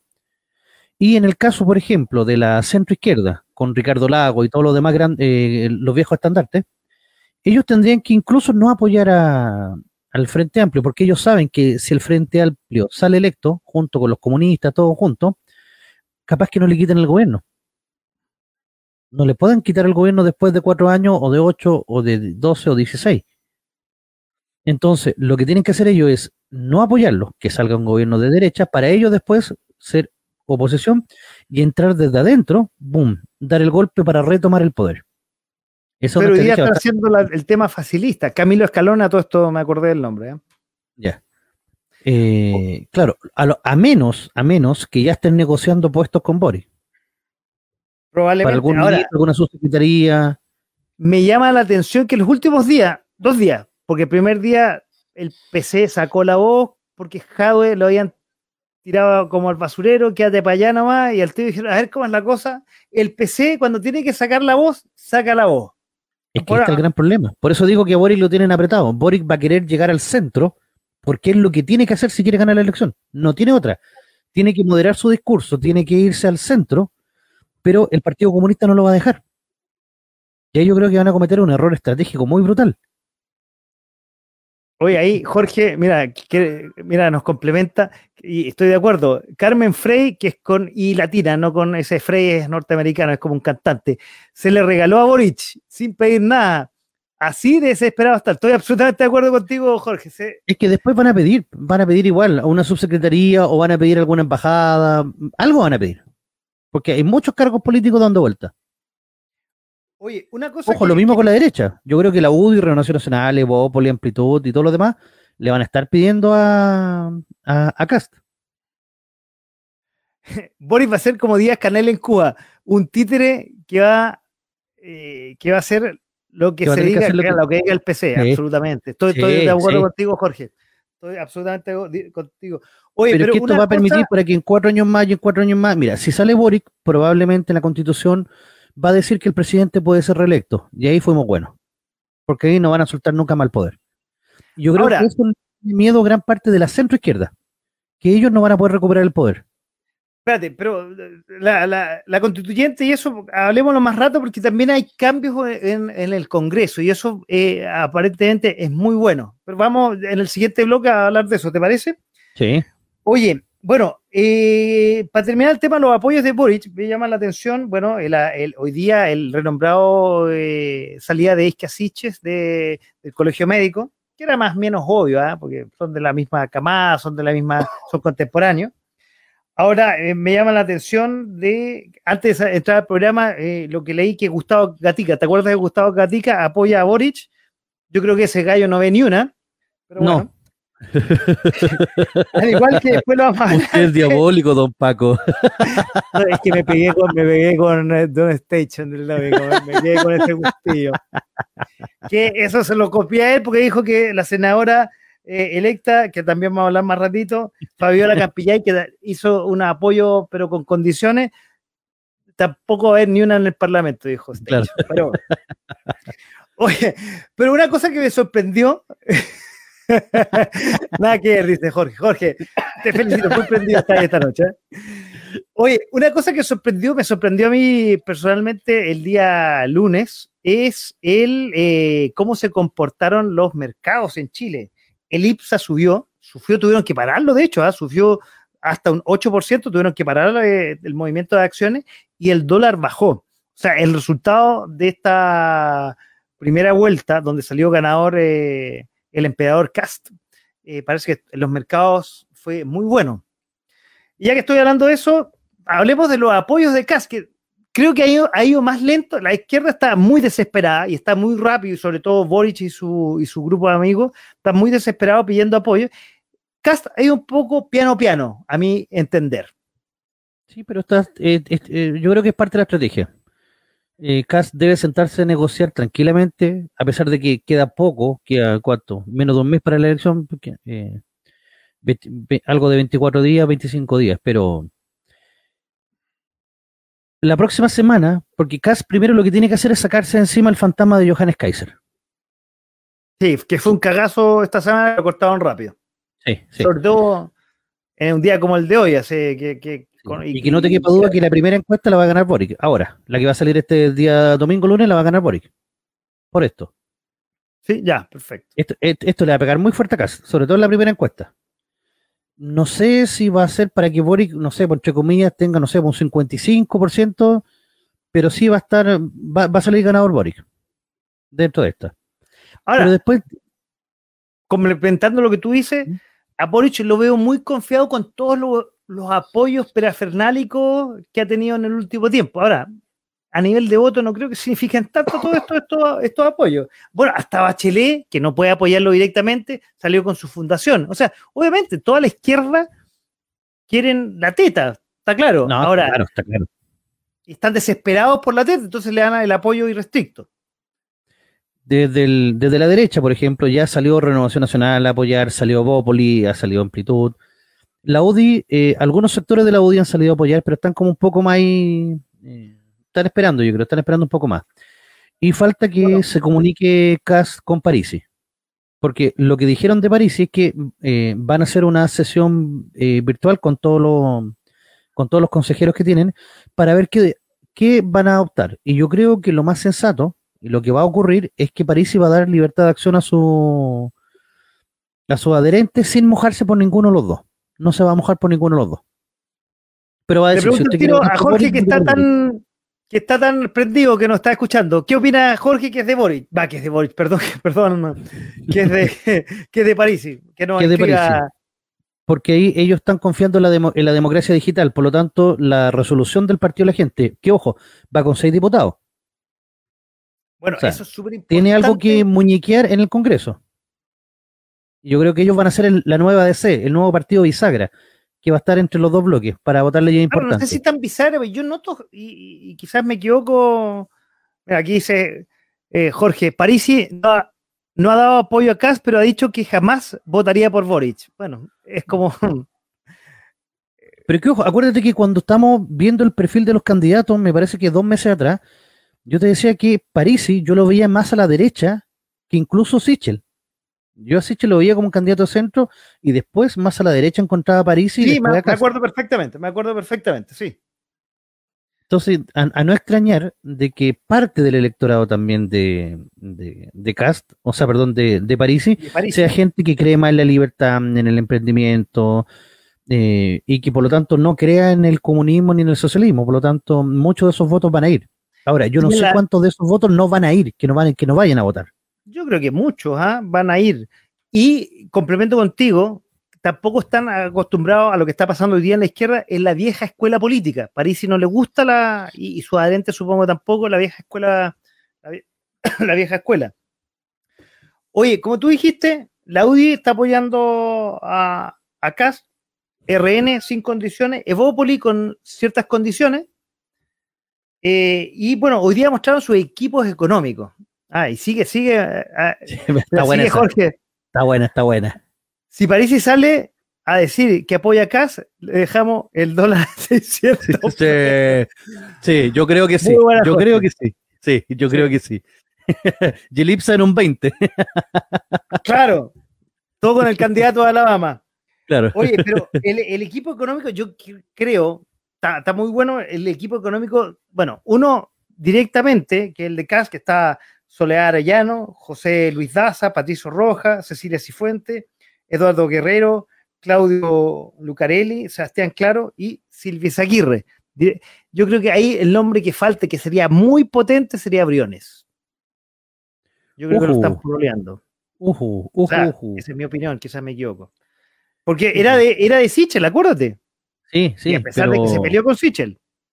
Sí, pero es que Briones, Briones era como el más de centro de, todos los candidatos. Era incluso más de centro que Sichel. Sí, claro. Ahora, yo creo que Sichel en algún momento va a salir a, apoyar y, van a salir los dos tomándose un café, ¿cachai? Y que se va a este sumar el equipo. En este momento yo no sé si será más importante tener a un equipo económico, que realmente Cas tenía un equipo económico débil. Eh, un equipo económico, imagínate, encasado por, eh, que yo creo que lo han pensado, si lo estoy pensando yo, ¿cómo no lo van a pensar ellos? Con Briones, potente, más eso que, tener el apoyo de Sichel, que también es importante. Ahora, por el otro lado, te quiero complementar que eh, tiene buenos nombres, eh, equipo de Boric, pero no directamente, son como consultores. Ahí me llama la atención que hacen claramente una separación. Está la Andrea Repeto, muy buena economista de izquierda, Jorge, eh, Roberto Saller, quiero decir que antiguo consejero y presidente del Banco Central, y Ricardo Frank Davis. Pero como consejeros, no directamente en el equipo económico. Eso me llama la atención, esa pequeña distinción que hacen. Sí, porque esos locos después cobran la boleta. Lo mismo que pasó con Carolina Oliva. El loco le va a cobrar por la asesoría. Por eso que van como asesores. Mira, aquí dice, Cas tiene Axel. Por ¿Quién Axel más Kaiser, capo? supongo. ¿Qué se lo- No sé qué Axel. Axel Kaiser debe ser. No, el hermano pero de Johanny. economista. Economista. ¿Sí? ¿Kaiser es Sí. economista? De la Fundación para el Progreso, sí. El que Ah, escribió el libro, la- el, el, ¿cómo es? El, el libro negro de la izquierda chilena. Axel Kaiser. Sí, claro. Kaiser, dice, ratifica Jorge. Oye, Jorge, felicitaciones, estáis súper prendido y gracias por complementarnos eh, esta noche. Oye, eh, bueno, ahí va a haber eh, grandes competencias entre los eh, porque los dos tenían un, un, eh, un planteamiento económico bastante débil. Eh, sí, la verdad que no estaban bien pulidos esos programas. Pero este es el momento para, para pulirlo. O sea, como te digo, los programas van a ir mutando, van a ir cambiando. Entonces, eh, están circulando por redes sociales muchas de las cosas que estaban en los primeros programas y están colocando así como que como que el programa de Boric fuera uh, de los santos y el programa de Katz fuera el infierno. Pero se va a dar, o sea, esa campaña sucia se va a dar mucho. Y ojo, que esa campaña lo que más va a hacer es terminar favoreciendo a Cast. Porque la gente está chata de esta gente que se cree con superioridad moral, que, que te ataca solamente por pensar distinto. Y ahí es donde uno se pregunta, entonces, ¿dónde está el fascismo? El fascismo parece que está del otro lado, no está del lado de acá. Claro, hablan de tolerancia, pero al momento de discrepar, desaparece la tolerancia. La tolerancia es solamente por un lado. Claro, claro. Bueno, de hecho, te comenté los ataques que ha tenido Cast. Oye, un tipo con cuchillo, ¿no? Apareció en un. Y una un- pistola de aire comprimido, sí. Ahora dijeron que era un montaje. Obviamente, claro, van a salir desmintiendo todo. Pero cada funa que Cast tenga son votos para Cast. Y eso es lo que la, Claro, la no cada piedra que tienen, que hoy día no van a aparecer las piedras. en, Mira, yo creo que Boris lo entiende. Por eso salió yéndose al centro. Pero la gente que está con él no lo entiende. Entonces, primero, están dejando mal a su candidato porque lo dejan sin piso. Y mientras más ataquen a Cast, más fuerte se va a hacer Cast. Yo creo que por eso, en este momento, como están dadas las cosas, Cast va a ganar. Hay que esperar a ver cómo se da el debate, pero en el debate yo estoy seguro que Cast se come vivo a Boric. No, y, no y va- va a estar a bastante más Meo. preparado esta vez. A ver, Por los dos van a estar más preparados, está claro. Pero no va a haber un Meo que le tire mierda a Cast. No va a haber un, un Sichel que lo corrija por una cifra económica, porque eh, Boric no va a tener idea. Ahora, eh, lo, lo- lo otro que te voy a decir es que, aparte de eso, eh, bueno, eh, Boric va a presentar contradicciones, porque a ver, si apoyaba hace meses atrás la violencia y el estallido social de la gente de la dignidad, y hoy día no lo apoya, es como que, y quería deshacerse de Carabineros, y hoy día parece que Carabineros es la mejor institución según, estoy, estoy poniendo mis palabras, eh, lo- pero está dando esa como, está dando como esa idea. Sí, sí. Entonces dice, a ver, ¿me cambiaron al gallo aquí? Y, mira, perdón, el que, el que votó no por Boric va a seguir votando por él. Déjame terminar la idea, profe, perdón. No es una estrategia de la primaria, eso lo viene diciendo no ahora, antes, y las poleras con Jaime Guzmán y todas esas cosas. Claro, es que eh, eso va a hacer que se vea como inconsecuente. Y ahí es donde va a estar el gran problema. Lamentablemente Boric va a tener que jugar a dos bandas, a una banda tratando de contener al Partido Comunista y a los más violentos de su sector, y por otro lado tratando de ganar el centro. Y al tratar de ganar el centro no va a poder porque no tiene esa cohesión de centrista, propiamente tal. ¿Quiénes se la podrían dar? A lo mejor su, los, que se, los que se van a sumar. Una Yarna Proboste, por ejemplo, que pueda unar fuerza del centro y pasárselas después a Boric. Que, que le transformen en una vocera, por ejemplo, a Yarna Proboste. Pero no Pero sé ya si te- estará para eso. Tengamos claro que no es de centro. Sí, pero es mucho más centro que, que Boric, que va a ser lo que voy. Ah, no, y que Jave también, estamos claros. Claro. Entonces, No, yo creo que ¿qué podría pasar que se transforme en una vocera para mantener ese foco central. Ahora, eh, por el lado de acá, por ejemplo, eh, lo que también dije en el programa, ojalá que sus seguidores, y sobre todo los que salieron electos hace poco, se queden callados, que no digan nada. El Porque caso si de Kaiser en el fondo. Caso Kaiser, caso de Camila Flores, eh, caso de Chalper, Gonzalo La Carrera. Porque si Cast no, lo, Cast no pisa el palito, porque él no lo hace, por lo general, él, él- él sale jugando muy bien, pero los demás no. Entonces, ¿qué es lo que van a hacer? La prensa más progre los va a invitar a ellos, a los matinales, a debatir ciertos temas, y ellos van a pisar los palitos y van a dejar mal parado a Cast. Y Cast se va a tener que hacer responsable de lo que dicen estos, estos senadores o estos diputados, y como lo que le pasó ahora con Johannes, que a Johannes le sacaron una cuña que era del 2016. Y después le inventaron otras cosas, como un tuit que era de Baradit, que le pusieron la cara de él. Entonces. Y, y- Claro. y pasó, bien, pasó colado. Entonces, claro, Johannes toma la decisión más inteligente y dice, ya, yo de aquí renuncio al partido y no... Y me voy a tomar vacaciones una semana, no voy a hablar con nadie, porque él sabe que perjudicó enormemente a Castro.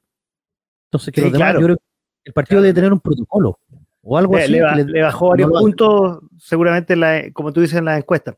Y ahora estaba, estaba pensando, había confundido a, a, a Johannes Kaiser con Axel Kaiser. Claro, Axel Kaiser, ¿verdad? Un muy buen economista, tiene toda la razón eh, Sí, nuestro amigo ahí que nos estaba complementando, Jorge.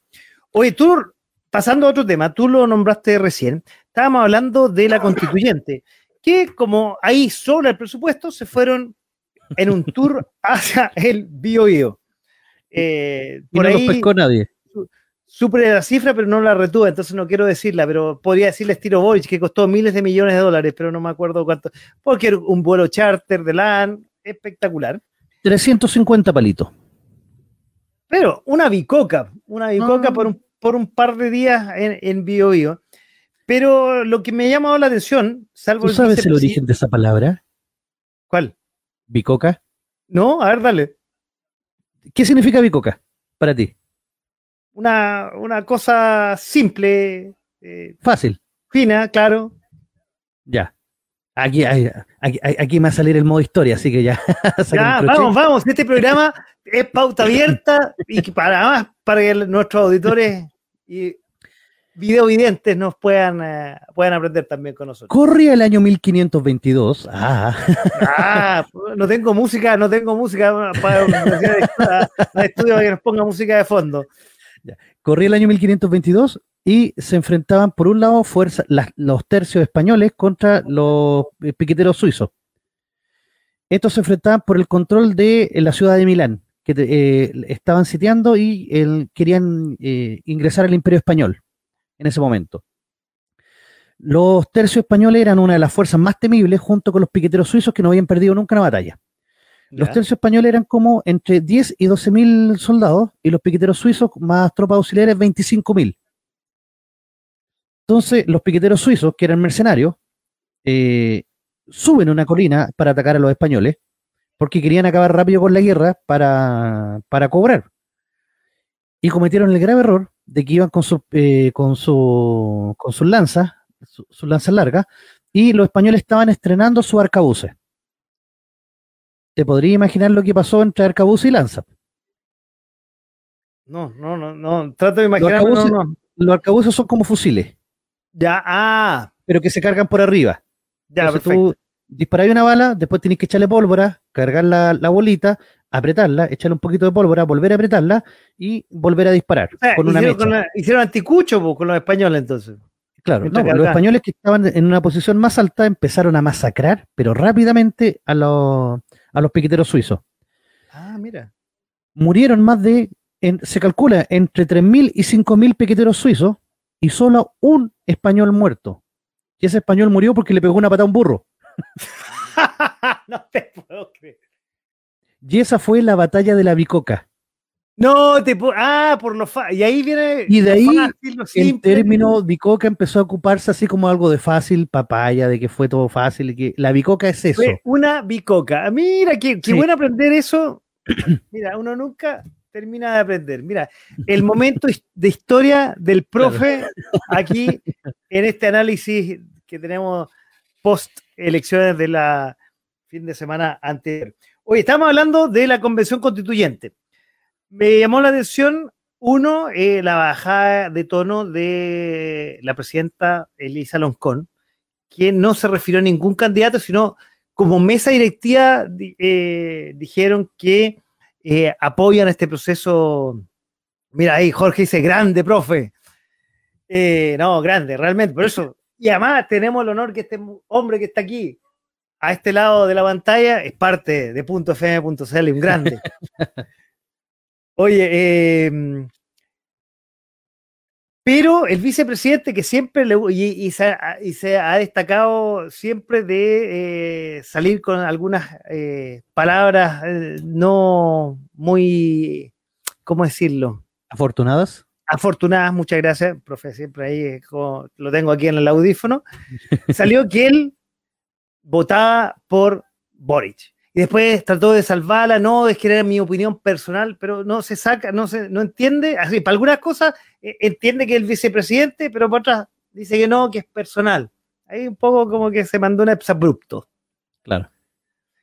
Pero me llamó la atención un, como un cambio de actitud de la convención constituyente, que estaban tan acelerados y que el presidente si salía casi a hacer dos años y el otro iba a salir por mucho tiempo más pero yo no sé si eso influirá, y ahí te paso la palabra al tiro. Uno, que el resultado presidencial del domingo pasado, y no solo el resultado presidencial, sino la conformación, que es el punto que vamos a tocar en el siguiente bloque, del Parlamento. Yo creo que sí, tiene que ver mucho eso, y por otro lado también tiene que ver la votación que saca CAS en la Araucanía en todas las comunas de la Araucanía, en las comunas más rurales, en las comunas donde hay mayor cantidad de mapuche, CAS arrasa. Y no solo gana, arrasa. Saca entre el 45 y el 55% de los votos. Carrahue, Imperial, Galvarino, Tolten, el Puerto Saavedra, Puerto Domínguez, búsquenlo, está CAS arrasa con todos. Y es la zona de conflicto. Entonces, eh, Boric y los demás de claro, el Gualmapu se sentían representantes ellos de, eh, de, este territorio y que ellos lo iban a liberar del fascismo de Cast.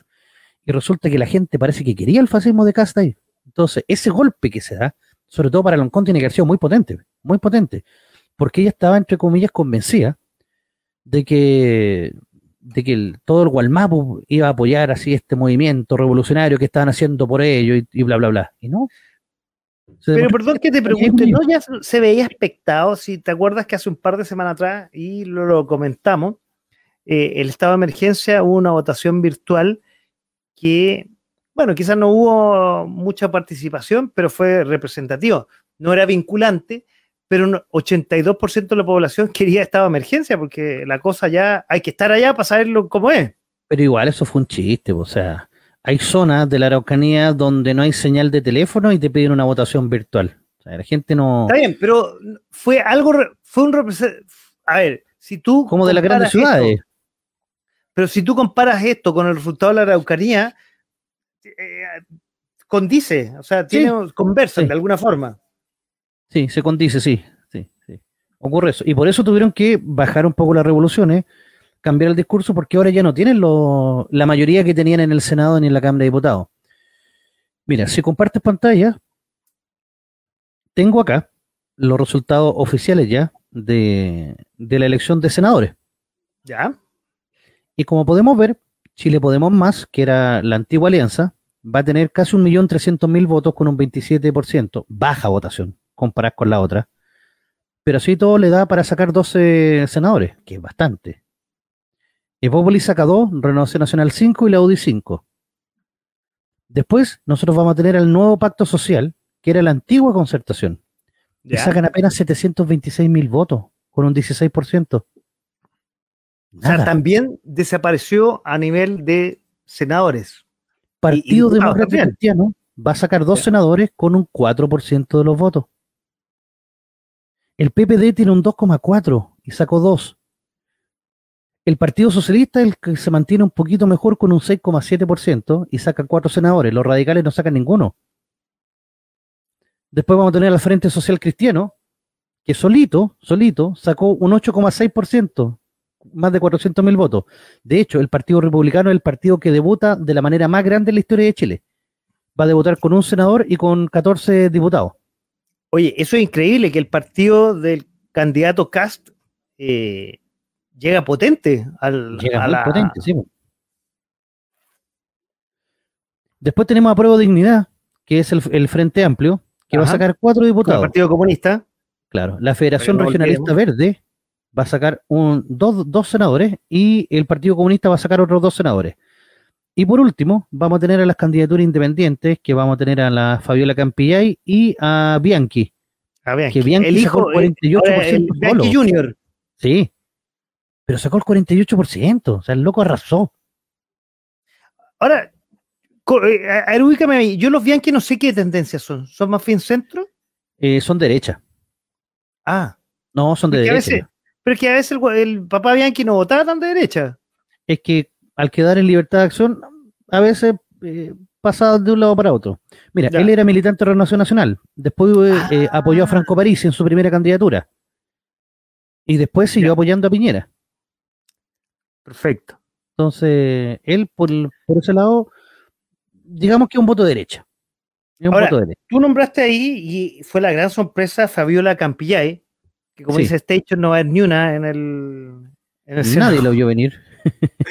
Nadie la vio venir, pero realmente eh, sorprendente la votación que tuvo esta, esta señora, que a todo esto, bueno, fue, se salió del, recordemos, de la lista del pueblo, y a todo esto yo estoy medio confundido, por lo que entiendo era una trabajadora de empresas caroces que fue afectada por una bomba lacrimógena que la dejaron ciega. Entonces no sé cómo se relaciona ella con, con la lista del pueblo y con ahora con eh, que haga un apoyo condicional a Boric. Claro, lo que pasa es que ella eh, es como de las, a ver, ¿cómo decirlo? Si la tuviéramos que encasillar en un segmento, sería de las que sacó cagando a la tía Pikachu de Plaza de Italia. Es como de ese bando. Es de las más extremas. Ya. Entonces, claro, ella tuvo lesión ocular que la dejó ciega, se postuló como candidata independiente compitiendo contra todas las listas. Y le fue la raja. Bueno, sacó un 15,15% de los votos, 402 mil votos. O sea, solita le ganó a listas completas. Por ejemplo, el, a la, lista del Partido Comunista sacó un 9% y salió electa la Claudia Pascal. Pero con apenas 139 mil votos. Ella sacó 400 mil votos. No, es increíble. El Rojo Edward sacó 250 mil votos. Eh, después tenemos el, el, otro electo que fue Osandón, y Luciano Cruzcoqui. Osandón salió con un 10,5. Osandón no me sorprende porque tiene una, una, una, gran cantidad de gente que vota allá por uh, en, Puesta Alto, pero me sorprendió Luciano Cruzcoqui, yo pensé que no iba a salir. y de hecho, los de la UDI, es que los de la UDI, en verdad, yo no sé si alguien los conocía. Daniela del Pilar Cabezas y Carolina Lavín. Entre los dos sacaron un 1%, entre los dos. 1,39. Fue horrible la participación de la UDI en Santiago. Espérate. Renovación Nacional sacó el 14,6 y Evópolis sacó el 10,6. Ahora, yo te voy a decir, no solo en Santiago, quizás me había equivocado en la apreciación, pero grandes figuras de la UDI desaparecieron en Afon y la eh, se me fue, la de Concepción, ¿cómo se llama? Que iba por Newell Van Riesenberger. Van Riesenberger, exactamente. Sí. Desaparecieron. Imagínate que de la concertación no sacó ningún senador por Santiago. Eso es ah, potente. Entonces, tenemos acá eh, electo a Claudia Pascal, tenemos a la Fabiola Campillay, tenemos al Rojo Edwards, o sea, tenemos tres y dos. Tres de derecha y dos de izquierda, en Santiago. salió Núñez en el Partido Comunista como senador. No, Ah, no, pero en, otra región sí. Sí, que a todo esto me llama la atención. Él, que días antes había, eh, había esgrimido que el Senado debería desaparecer y que la Convención Constituyente debería hacer ese ejercicio, y ahora él es senador electo. Me llama la atención. Estos comunistas. Nadie sabe para quién trabaja. Absolutamente. Ahora, te digo, tú, tú nombras a Claudia Pascal, Pascual, perdón, y yo tengo una buena opinión, me parece una persona dentro de todo bastante de los comunistas antiguos, si no me equivoco, como lo de la de la de la, antigua escuela. Sí. Mira, veamos, veamos cómo le fue a la, lista en, completo. Sacaron 500 mil votos con el 18% de los votos. Karina Oliva igual sacó 112 mil votos, con un 4% de los votos. El problema es que no alcanzó a sumar tanto. El Olivazo, todo el mundo decía que lo había hecho Guillermo Tellier para salir electo. El mismo Guillermo Tellier dijo que llevaban a Claudia Pascal para que le sumara votos a él y para que él saliera electo. Jaja. Le terminan ganando. Pero Salió le- dándole paliza. Salió perdido mal. Sí. Y de polo, de polo ni por la ni por las Ah, tiras cómicas. Claro. Ahora, Oye, a ver. igual le fue bien, pero le faltó un poquito más de votos para, para lograr llegar. Sacó un 5,8% de los votos. Mira, dentro de la lista comentario que te voy a hacer, a mí me llama la atención un poco en estas elecciones, a diferencia de lo que se presentó, que lo conversamos el año pasado con el rechazo y apruebo, que eso no significaba izquierda 80%, derecha 20%, no, no, no es tan así, porque era... Pero después la constituyente al, al bloque derecha le fue muy mal, pero esta vez yo creo que todo, eh, y no lo comentamos el domingo pasado en la capital de los simios Prime, todo lo que está relacionado con el desorden social y el octubre 18 ya está perdiendo fuerza. Y yo creo que se notó en estas elecciones. El fin del octubrismo, como dicen los, los especialistas. Absolutamente. Y eso nos faltó haberlo comentado el día domingo. Mira, la verdad no sé si es tanto el fin del octubrismo, porque igual sacaron respetables votaciones los bloques de izquierda, eh, o sea, la antigua izquierda extraparlamentaria. De hecho, tanto así que hicieron desaparecer a la concertación, que ha pasado piola en todos los análisis, en todos los análisis que yo he escuchado, nadie habla del gran fracaso de la concertación, porque prácticamente desapareció como fuerza política. Al PPD, al PS, a la Democracia Cristiana, a los radicales, que antes llevaban la batuta, ahora ya no existen. RN y la UDI sobreviviendo apenas, pero con 12 diputados, o sea, con 12 senadores, igual es una fuerza respetable. Claro. Entonces, Pero- ahora hay que sumarle los que vienen en los próximos cuatro años para ver si, si tenemos por fin un, un Senado donde- en mayoría. Ahora, pero aparentemente, y corrígeme si me equivoco, eh, el próximo parlamento ya no va a ser el parlamento payaso de los Florcita Motuda y esos que realmente dejó mucho que desear, el actual parlamento que todavía no deja su puesto y los va a dejar en, en marzo. Veamos. Mira, aquí tenemos la elección completa de los diputados. Eh, diputados son 150, para que tengamos una idea. Entonces, la, eh, la alianza que Chile Podemos va, sacaron 53. Bastante, ya eh, más de un tercio, solamente el, el pacto de la, del- de la antigua alianza. Cuatro de Bópoli, uno el PRI, 25 Renovación y 23 la UDI. El partido de la gente sacó 6. Respetable cantidad de diputados. Sí, absolutamente, para hacer, eh, para hacer cómo se hizo la campaña, Sí. ya hemos ha- hablado virtual, va a ser, como tú dices, unos seis diputados que pueden ser bisagra y súper importantes las votaciones en el próximo Congreso. Claro. Porque imagínate, el nuevo pacto social, que era la antigua concertación, saca apenas 37. Uno de Ciudadanos, ocho demócratas cristianos, cuatro liberales, siete PPD, cuatro radicales, 13 socialistas. El Partido Ecologista Verde sacó una votación increíble. No A mí me, ese partido me sorprendió. También ha pasado piola, dos, dos diputados. Pero este partido siempre de un, de un 0,2 y fue en lista única. O sea, fueron ellos solos, cometiendo un grave error, creo yo. Lo mismo que le pasó al partido de la gente. Que tendría Oye, que haberse aliado con otros partidos. El otro partido que ya venía muerto, el partido este, el partido radical de este candidato que lo dejaron esperando aquella noche. claro. se llama? eh, ah, ¿cómo se llamaba el...? Se me olvidó el nombre. A ver, lo que nos están Eh. escuchando, si se acuerdan, compártanlo Sí, con el- nosotros. Maldonado. Maldonado, exactamente. Maldonado sacó a- Radical sacó apenas cuatro diputados.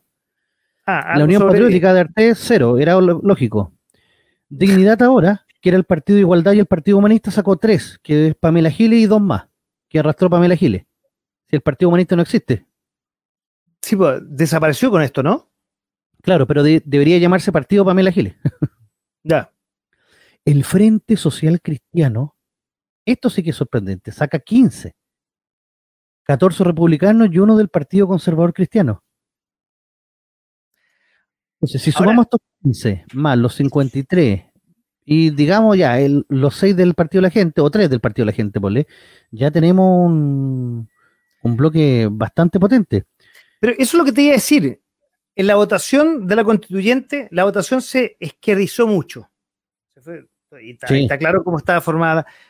Y en esta votación sorprendió bastante el grupo republicano. O sea, se, la, votación se fue para eh, el otro lado. Claro. Entonces, quizá eso también es el cambio de tono que ha tenido la constituyente, que venía eh, y, en cuarta, quinta, ya, pero a toda velocidad, haciendo unos cambios que iba a ser radicales y tuvo que pegar un frenazo, pero radical. Es que yo creo que las elecciones, nadie esperó que, iban a que le iba a ir tan mal a ellos. Porque imagínate, ellos sacaron 37 diputados, de los cuales 12 eh, del Partido Comunista y Revolución Democrática sacó 8, bajó de 20 a 8. Le fue re mal. Pero eso te dice algo, que, en el fondo, lo que hablamos recién, eh, el poderío y todo ese tema de la revolución social de octubre ha perdido un poco su fuerza. Claro. La gente está aburrida de el desorden, de las protestas, del estallido social y quiere, y que, no sé si eso significa que vaya a ganar uh, pero quiere, quiere orden, quieren consecuencia y no esta consecuencia que ha tenido el estallido social y los primeros meses de la convención constituyente que realmente era un desorden y un show de payaso y que se supone que iban a ser distintos a la política porque eran por final la misma historia. Yo creo que ellos mismos se terminan pegando el balazo a los pies al demostrar que es, lo primero que hicieron fue aumentarse los sueldos, las asignaciones, en sancionar pelotudeces con las cuestiones del negacionismo y todas esas cuestiones que vuelvo a insistir, no están en la pirámide más abajo. La gente está buscando soluciones en la pirámide de más abajo, no a las cosas de arriba. Entonces, como se desconectaron de la misma población, la misma gente que votó a prueba, mucha estaba completamente arrepentida. Decía así como, puta, la cagamos. Ahora, no sé si automáticamente esa gente va a pasar a Cast o, al, o a la derecha, pero a lo mejor esa gente no fue a votar y tenemos una renovación de gente que no había ido a votar a la constituyente, porque hubieron muchos llamados de, varios grupos, por ejemplo, de, Alexis López Tapia y otros más, que decían que no había que ir a votar a la constituyente porque era darle legitimidad y que en el fondo no, servía de nada votar en la por algún constituyente, que fue un grave error, porque ahí se llenó de zurdo. La idea era, por lo menos, tener el tercio. Ahora, importante un poco de tus palabras que hice, seguimos con un más de 50% de las personas que no vota. Sí. Y si aumenta el porcentaje, porque en algún momento, quizás me quedo con lo que voy a decir, va a estar el cambio versus el miedo. El miedo al comunismo, estoy, estoy, estoy diciendo. Entonces puede que llegue mucha gente a votar. Mira, a ver, eh, yo creo que, mira, tengo los datos que son 47,33% el porcentaje de participación. Que de casi 15 millones votaron 7 millones 114 mil. O sea, de 15 millones 30, 7 millones 14 mil. 47%. O sea, falta gente. Yo creo que para esta elección vamos a sumar unas 300 mil personas. ¿Por qué? Porque, primero, la votación va a ser mucho más rápida. Es un solo voto.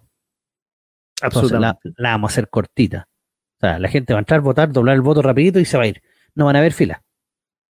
Entonces, esto va a permitir que mucha gente que se quedó sin votar o que ahora está con el miedo de cualquiera de los dos lados, diga ya, voy a tener que mover el culo e ir a votar.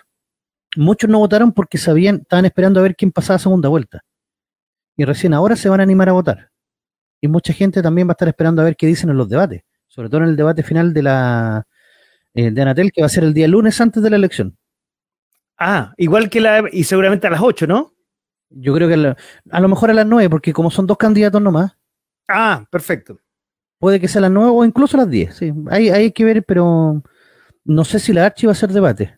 No lo tengo claro. Pero sí el de Natel está confirmado. ¿Y va a haber un solo debate? Hasta el momento hay uno confirmado.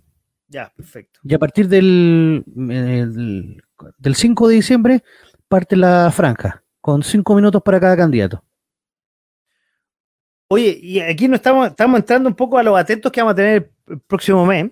Un poco para ir cerrando el programa de esta noche.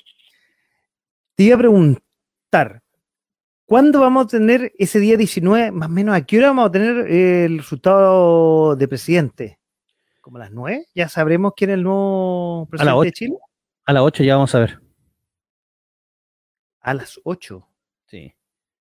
Mira, los primeros resultados oficiales, con el 10% que va a marcar la primera tendencia, ese va a estar, yo creo que como a las 7 y media. Mesa cerrando a las 6 de la tarde.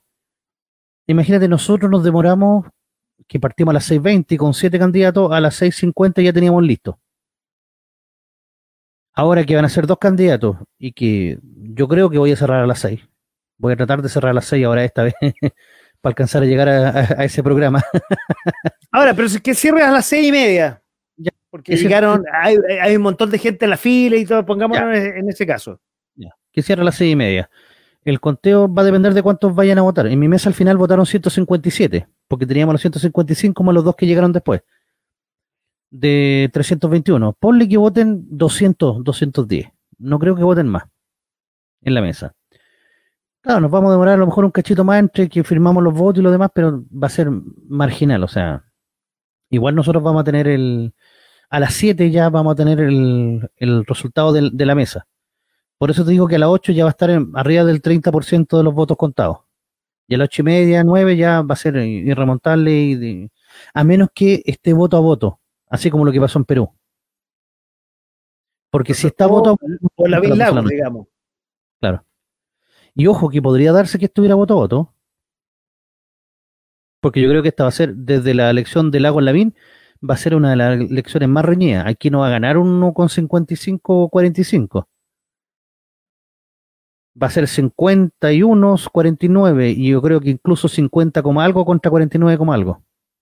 Wow. Así que vote, vaya a votar. Vaya a votar. No pierda tiempo. Bueno, y por lo que vamos a tener profe a las 10 de la noche o un poquito después, quizá. No, yo creo que ese día a las 10, sí. Yo creo que ese día vamos a estar a las 10 porque ya es hora yo voy a estar en la casa ya. Ya, en la capital de los simios Prime. Oye, ya que entramos a esto, veamos que hay que, hay que estar atentos en las próximas semanas. Ya. Primero, a los seguidores del, del emperador, no peleen con los puntos en redes sociales. No peleen.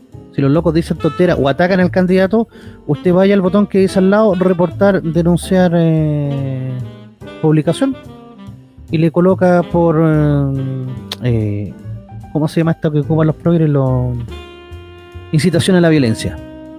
Y listo, Facebook le va a cerrar y va a bloquear esa cuenta. Así que esa cuenta no va a poder publicar en una semana. Así, usted no ah, pelee. No, no los pesque. Denúncelo nomás, denúncelo. Ah, excelente. Sí, sí, no pierda tiempo, no, no, no pierda su tiempo, no pierda su tiempo en eso. Te iba a preguntar, cuarto retiro, va a estar en las próximas semanas. ¿Qué va a pasar? ¿Se va a morir al final del cuarto retiro? ¿Qué, va a pasar con él? Va a morir, no, no va a pasar nada con el cuarto retiro. No, no hay la fuerza, no está el muñequeo en este momento. Claro, porque ya pasaron las votaciones y los que impulsaban para ganar más fotos y no salieron, como este, este de nuevo se me olvidó este gallo de la ADC. Eh, Silver, claro. Silver, la Proboste ya es un muerto vivo caminando. Claro. No, no, no creo que el cuarto retiro eh, llegue, a menos que lo coloquen como caballito de batalla político, cosa que no creo, que a Boric no le conviene colocarlo, porque corre el riesgo de perderlo. El indulto a los presos. No, olvídate de eso. No, eso no se va a tocar más. No, no fueron buenos. Pero más de alguno de Boric va a querer tocarlo, po. Sí, pero ese va a ser un balazo en el pie para Boric, porque Boric ya, ya incluso hoy día, ya salió moderando el discurso que dijo que todo aquel que haya quemado o saqueado no iba a ser indultado. No sé si lo escuchaste. Entonces, él, él mismo ya está moderando el discurso, entonces se va a tratar de... Ojalá que ni se lo toque en ese tema. Porque va a quedar en evidencia que se dio vuelta la chaqueta. Si ahora le pusieron Boric el Comanechi. Tantas volteretas que sea, Boric el Tomás González. Claro. ya es otra, es otra persona, po. Ya no aparece con la, va a aparecer con la polerita de Jaime Guzmán con el balazo. No, po. No, ahora sale vestido de guaso. claro, absolutamente. Y una bandera eh, chilena grande atrás. Con respecto a eso, los apoyos presidenciales que tú ves que puedan aparecer, aparte de lo, de lo que ya vimos de los partidos políticos, que lo vimos en los primeros días. Yo creo que los grandes batatazos, por así decirlo, va a ser eh, si logran eh, traer a alguno de los candidatos como. eh, ¿Cómo se llama? Como vocero. Ya. Oh, se me fue el. Se me fue el profe. Oye, eh, eso se vienen los grandes, lo- lo- lo- los grandes, los grandes, los grandes batatazos, como decía el profe. A ver, vamos a esperar que se conecte, ¿no? No sé qué, qué te pasó. Se salió de pronto. Eh, ¿Qué otra cosa le iba a preguntar yo al profe que hay que estar atento? Eh, la Araucanía. Y la, la- la violencia en la Araucanía. Ahí, ahí estás de nuevo. No sé qué, qué habrá pasado. Yo tampoco sé. Parece que se cayó. Ya. Oye, eh, bueno, los, apoyos. Estaba hablando que tú estabas fuera de la Araucanía. Hay que estar atento a eso porque probablemente también baje un poco la intensidad de la Araucanía, aunque los tipos son tan rayados que igual van a seguir quemando. Mira, si se ponen hueones, por así decirlo, lo más probable es que quieran hacer algún atentado, alguna cosa, el fin de semana antes de la elección y se la van a entregar en bandeja a casa. Y como son de hueones, lo más probable es que lo hagan. Así como, esto lo hacemos por el compañero Boric. Ha disminuido, eso sí, el, el tema de la violencia en la Araucanía. Como tú decías, eh, No y también en la Plaza Italia, en la Plaza de la Dignidad, ya no hay hueveo. En la Araucanía no ha disminuido. Lo que pasa es que la tele no lo está mostrando. Aquí dice que no lo entiendo, Jorge, y gracias por estar tan activo esta noche. Boric le mandó a cortar el internet. Claro. ¿Qué a la Araucanía? No, ¿No? a mí, porque me salí, porque me caí. ¡Ah! Ah, no, perdón, estoy, estoy lento, Jorge. Muchas gracias por, por estar ahí tan activo esta noche. claro. Eh, aquí en De a poco sin máscara, claro. Pero debería haber costado la transmisión completa. Entonces, Claro. ta- estamos, estamos punteando, estamos punteando ahí con la, con la transmisión eh, esta noche. Bueno, y hay, obviamente hay que estar atento la última semana. Se vienen muchas cosas, se vienen muchas cosas en esta semana política. Sí, no, para estar cargadita la política y otra cosa que hay que estar atento. Se cierra el campeonato de fútbol. Ah. Bueno, ya ver, tenemos partidos de liguilla, ya están- estamos peleando por el ascenso, día Chiquito Monen empató con Temuco. claro. Y hay que ver qué pasa con los partidos que se van a dar en, al- al- en simultáneo, quedan apenas dos fechas para decidir al último descendido y quién va a jugar la promo. Vamos a ver si la U se salva ahí o no. Vamos a ver si- quién es campeón, si la Católica o el Colo. ¿Quién va a la Libertadores? Si Auda con la Calera. Mira, se nota que la pauta la hago yo porque no lo tenía en la pauta eso, pero bueno, muy buen punto, muy buen punto. Porque ya, ya, ya sé que la U ya está descendida y para qué vamos a andar fijando en esa cuestión. ¿Se irán a instalar ferias navideñas este año? Acuérdate que el año pasado no hubieron por el tema de la pandemia. Acuérdate que el año pasado estos desgraciados el 8 de diciembre nos mandaron a toda cuarentena y nos dejaron sin ver eclipse y otras cuestiones. Ah, claro, ¿verdad que nos íbamos a ver el eclipse?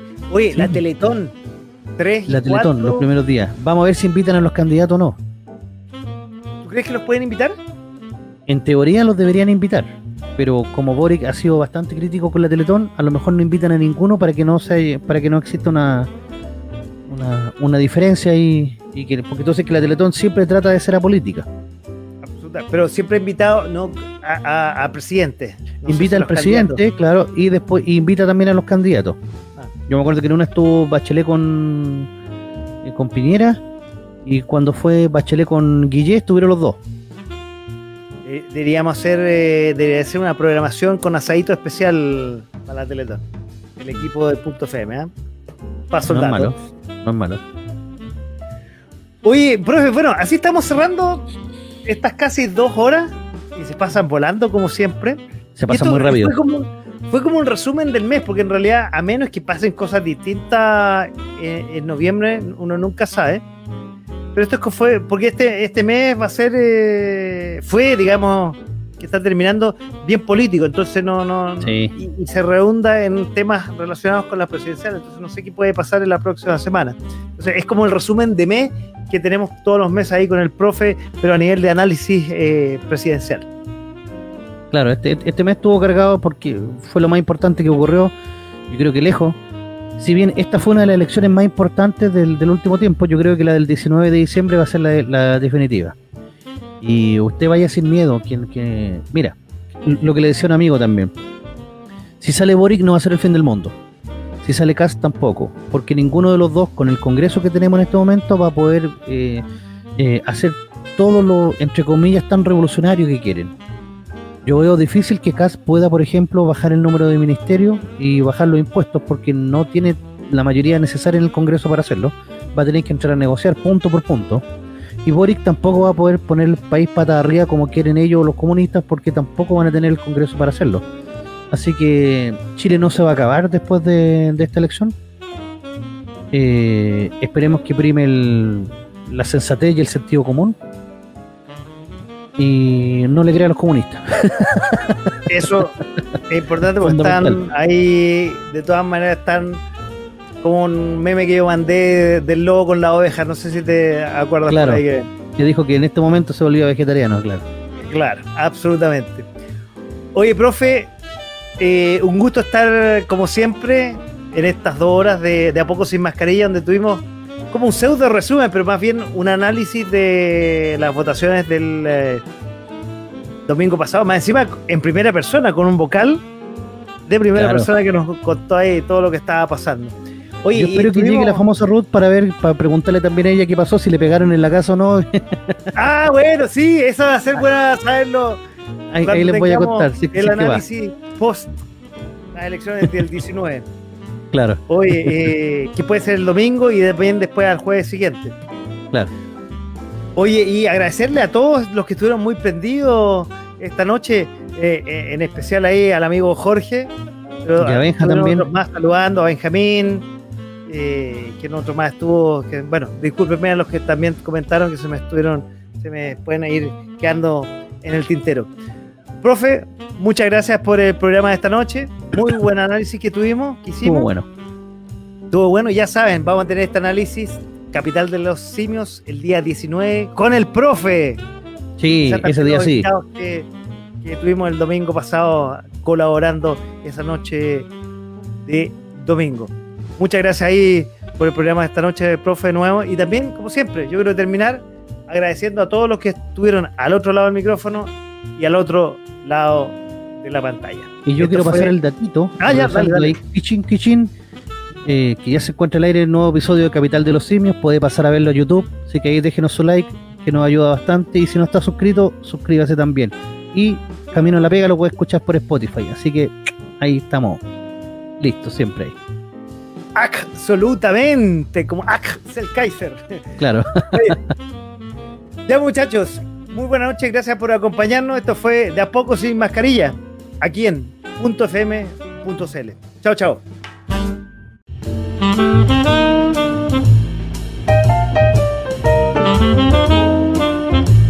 A través de .fm.cl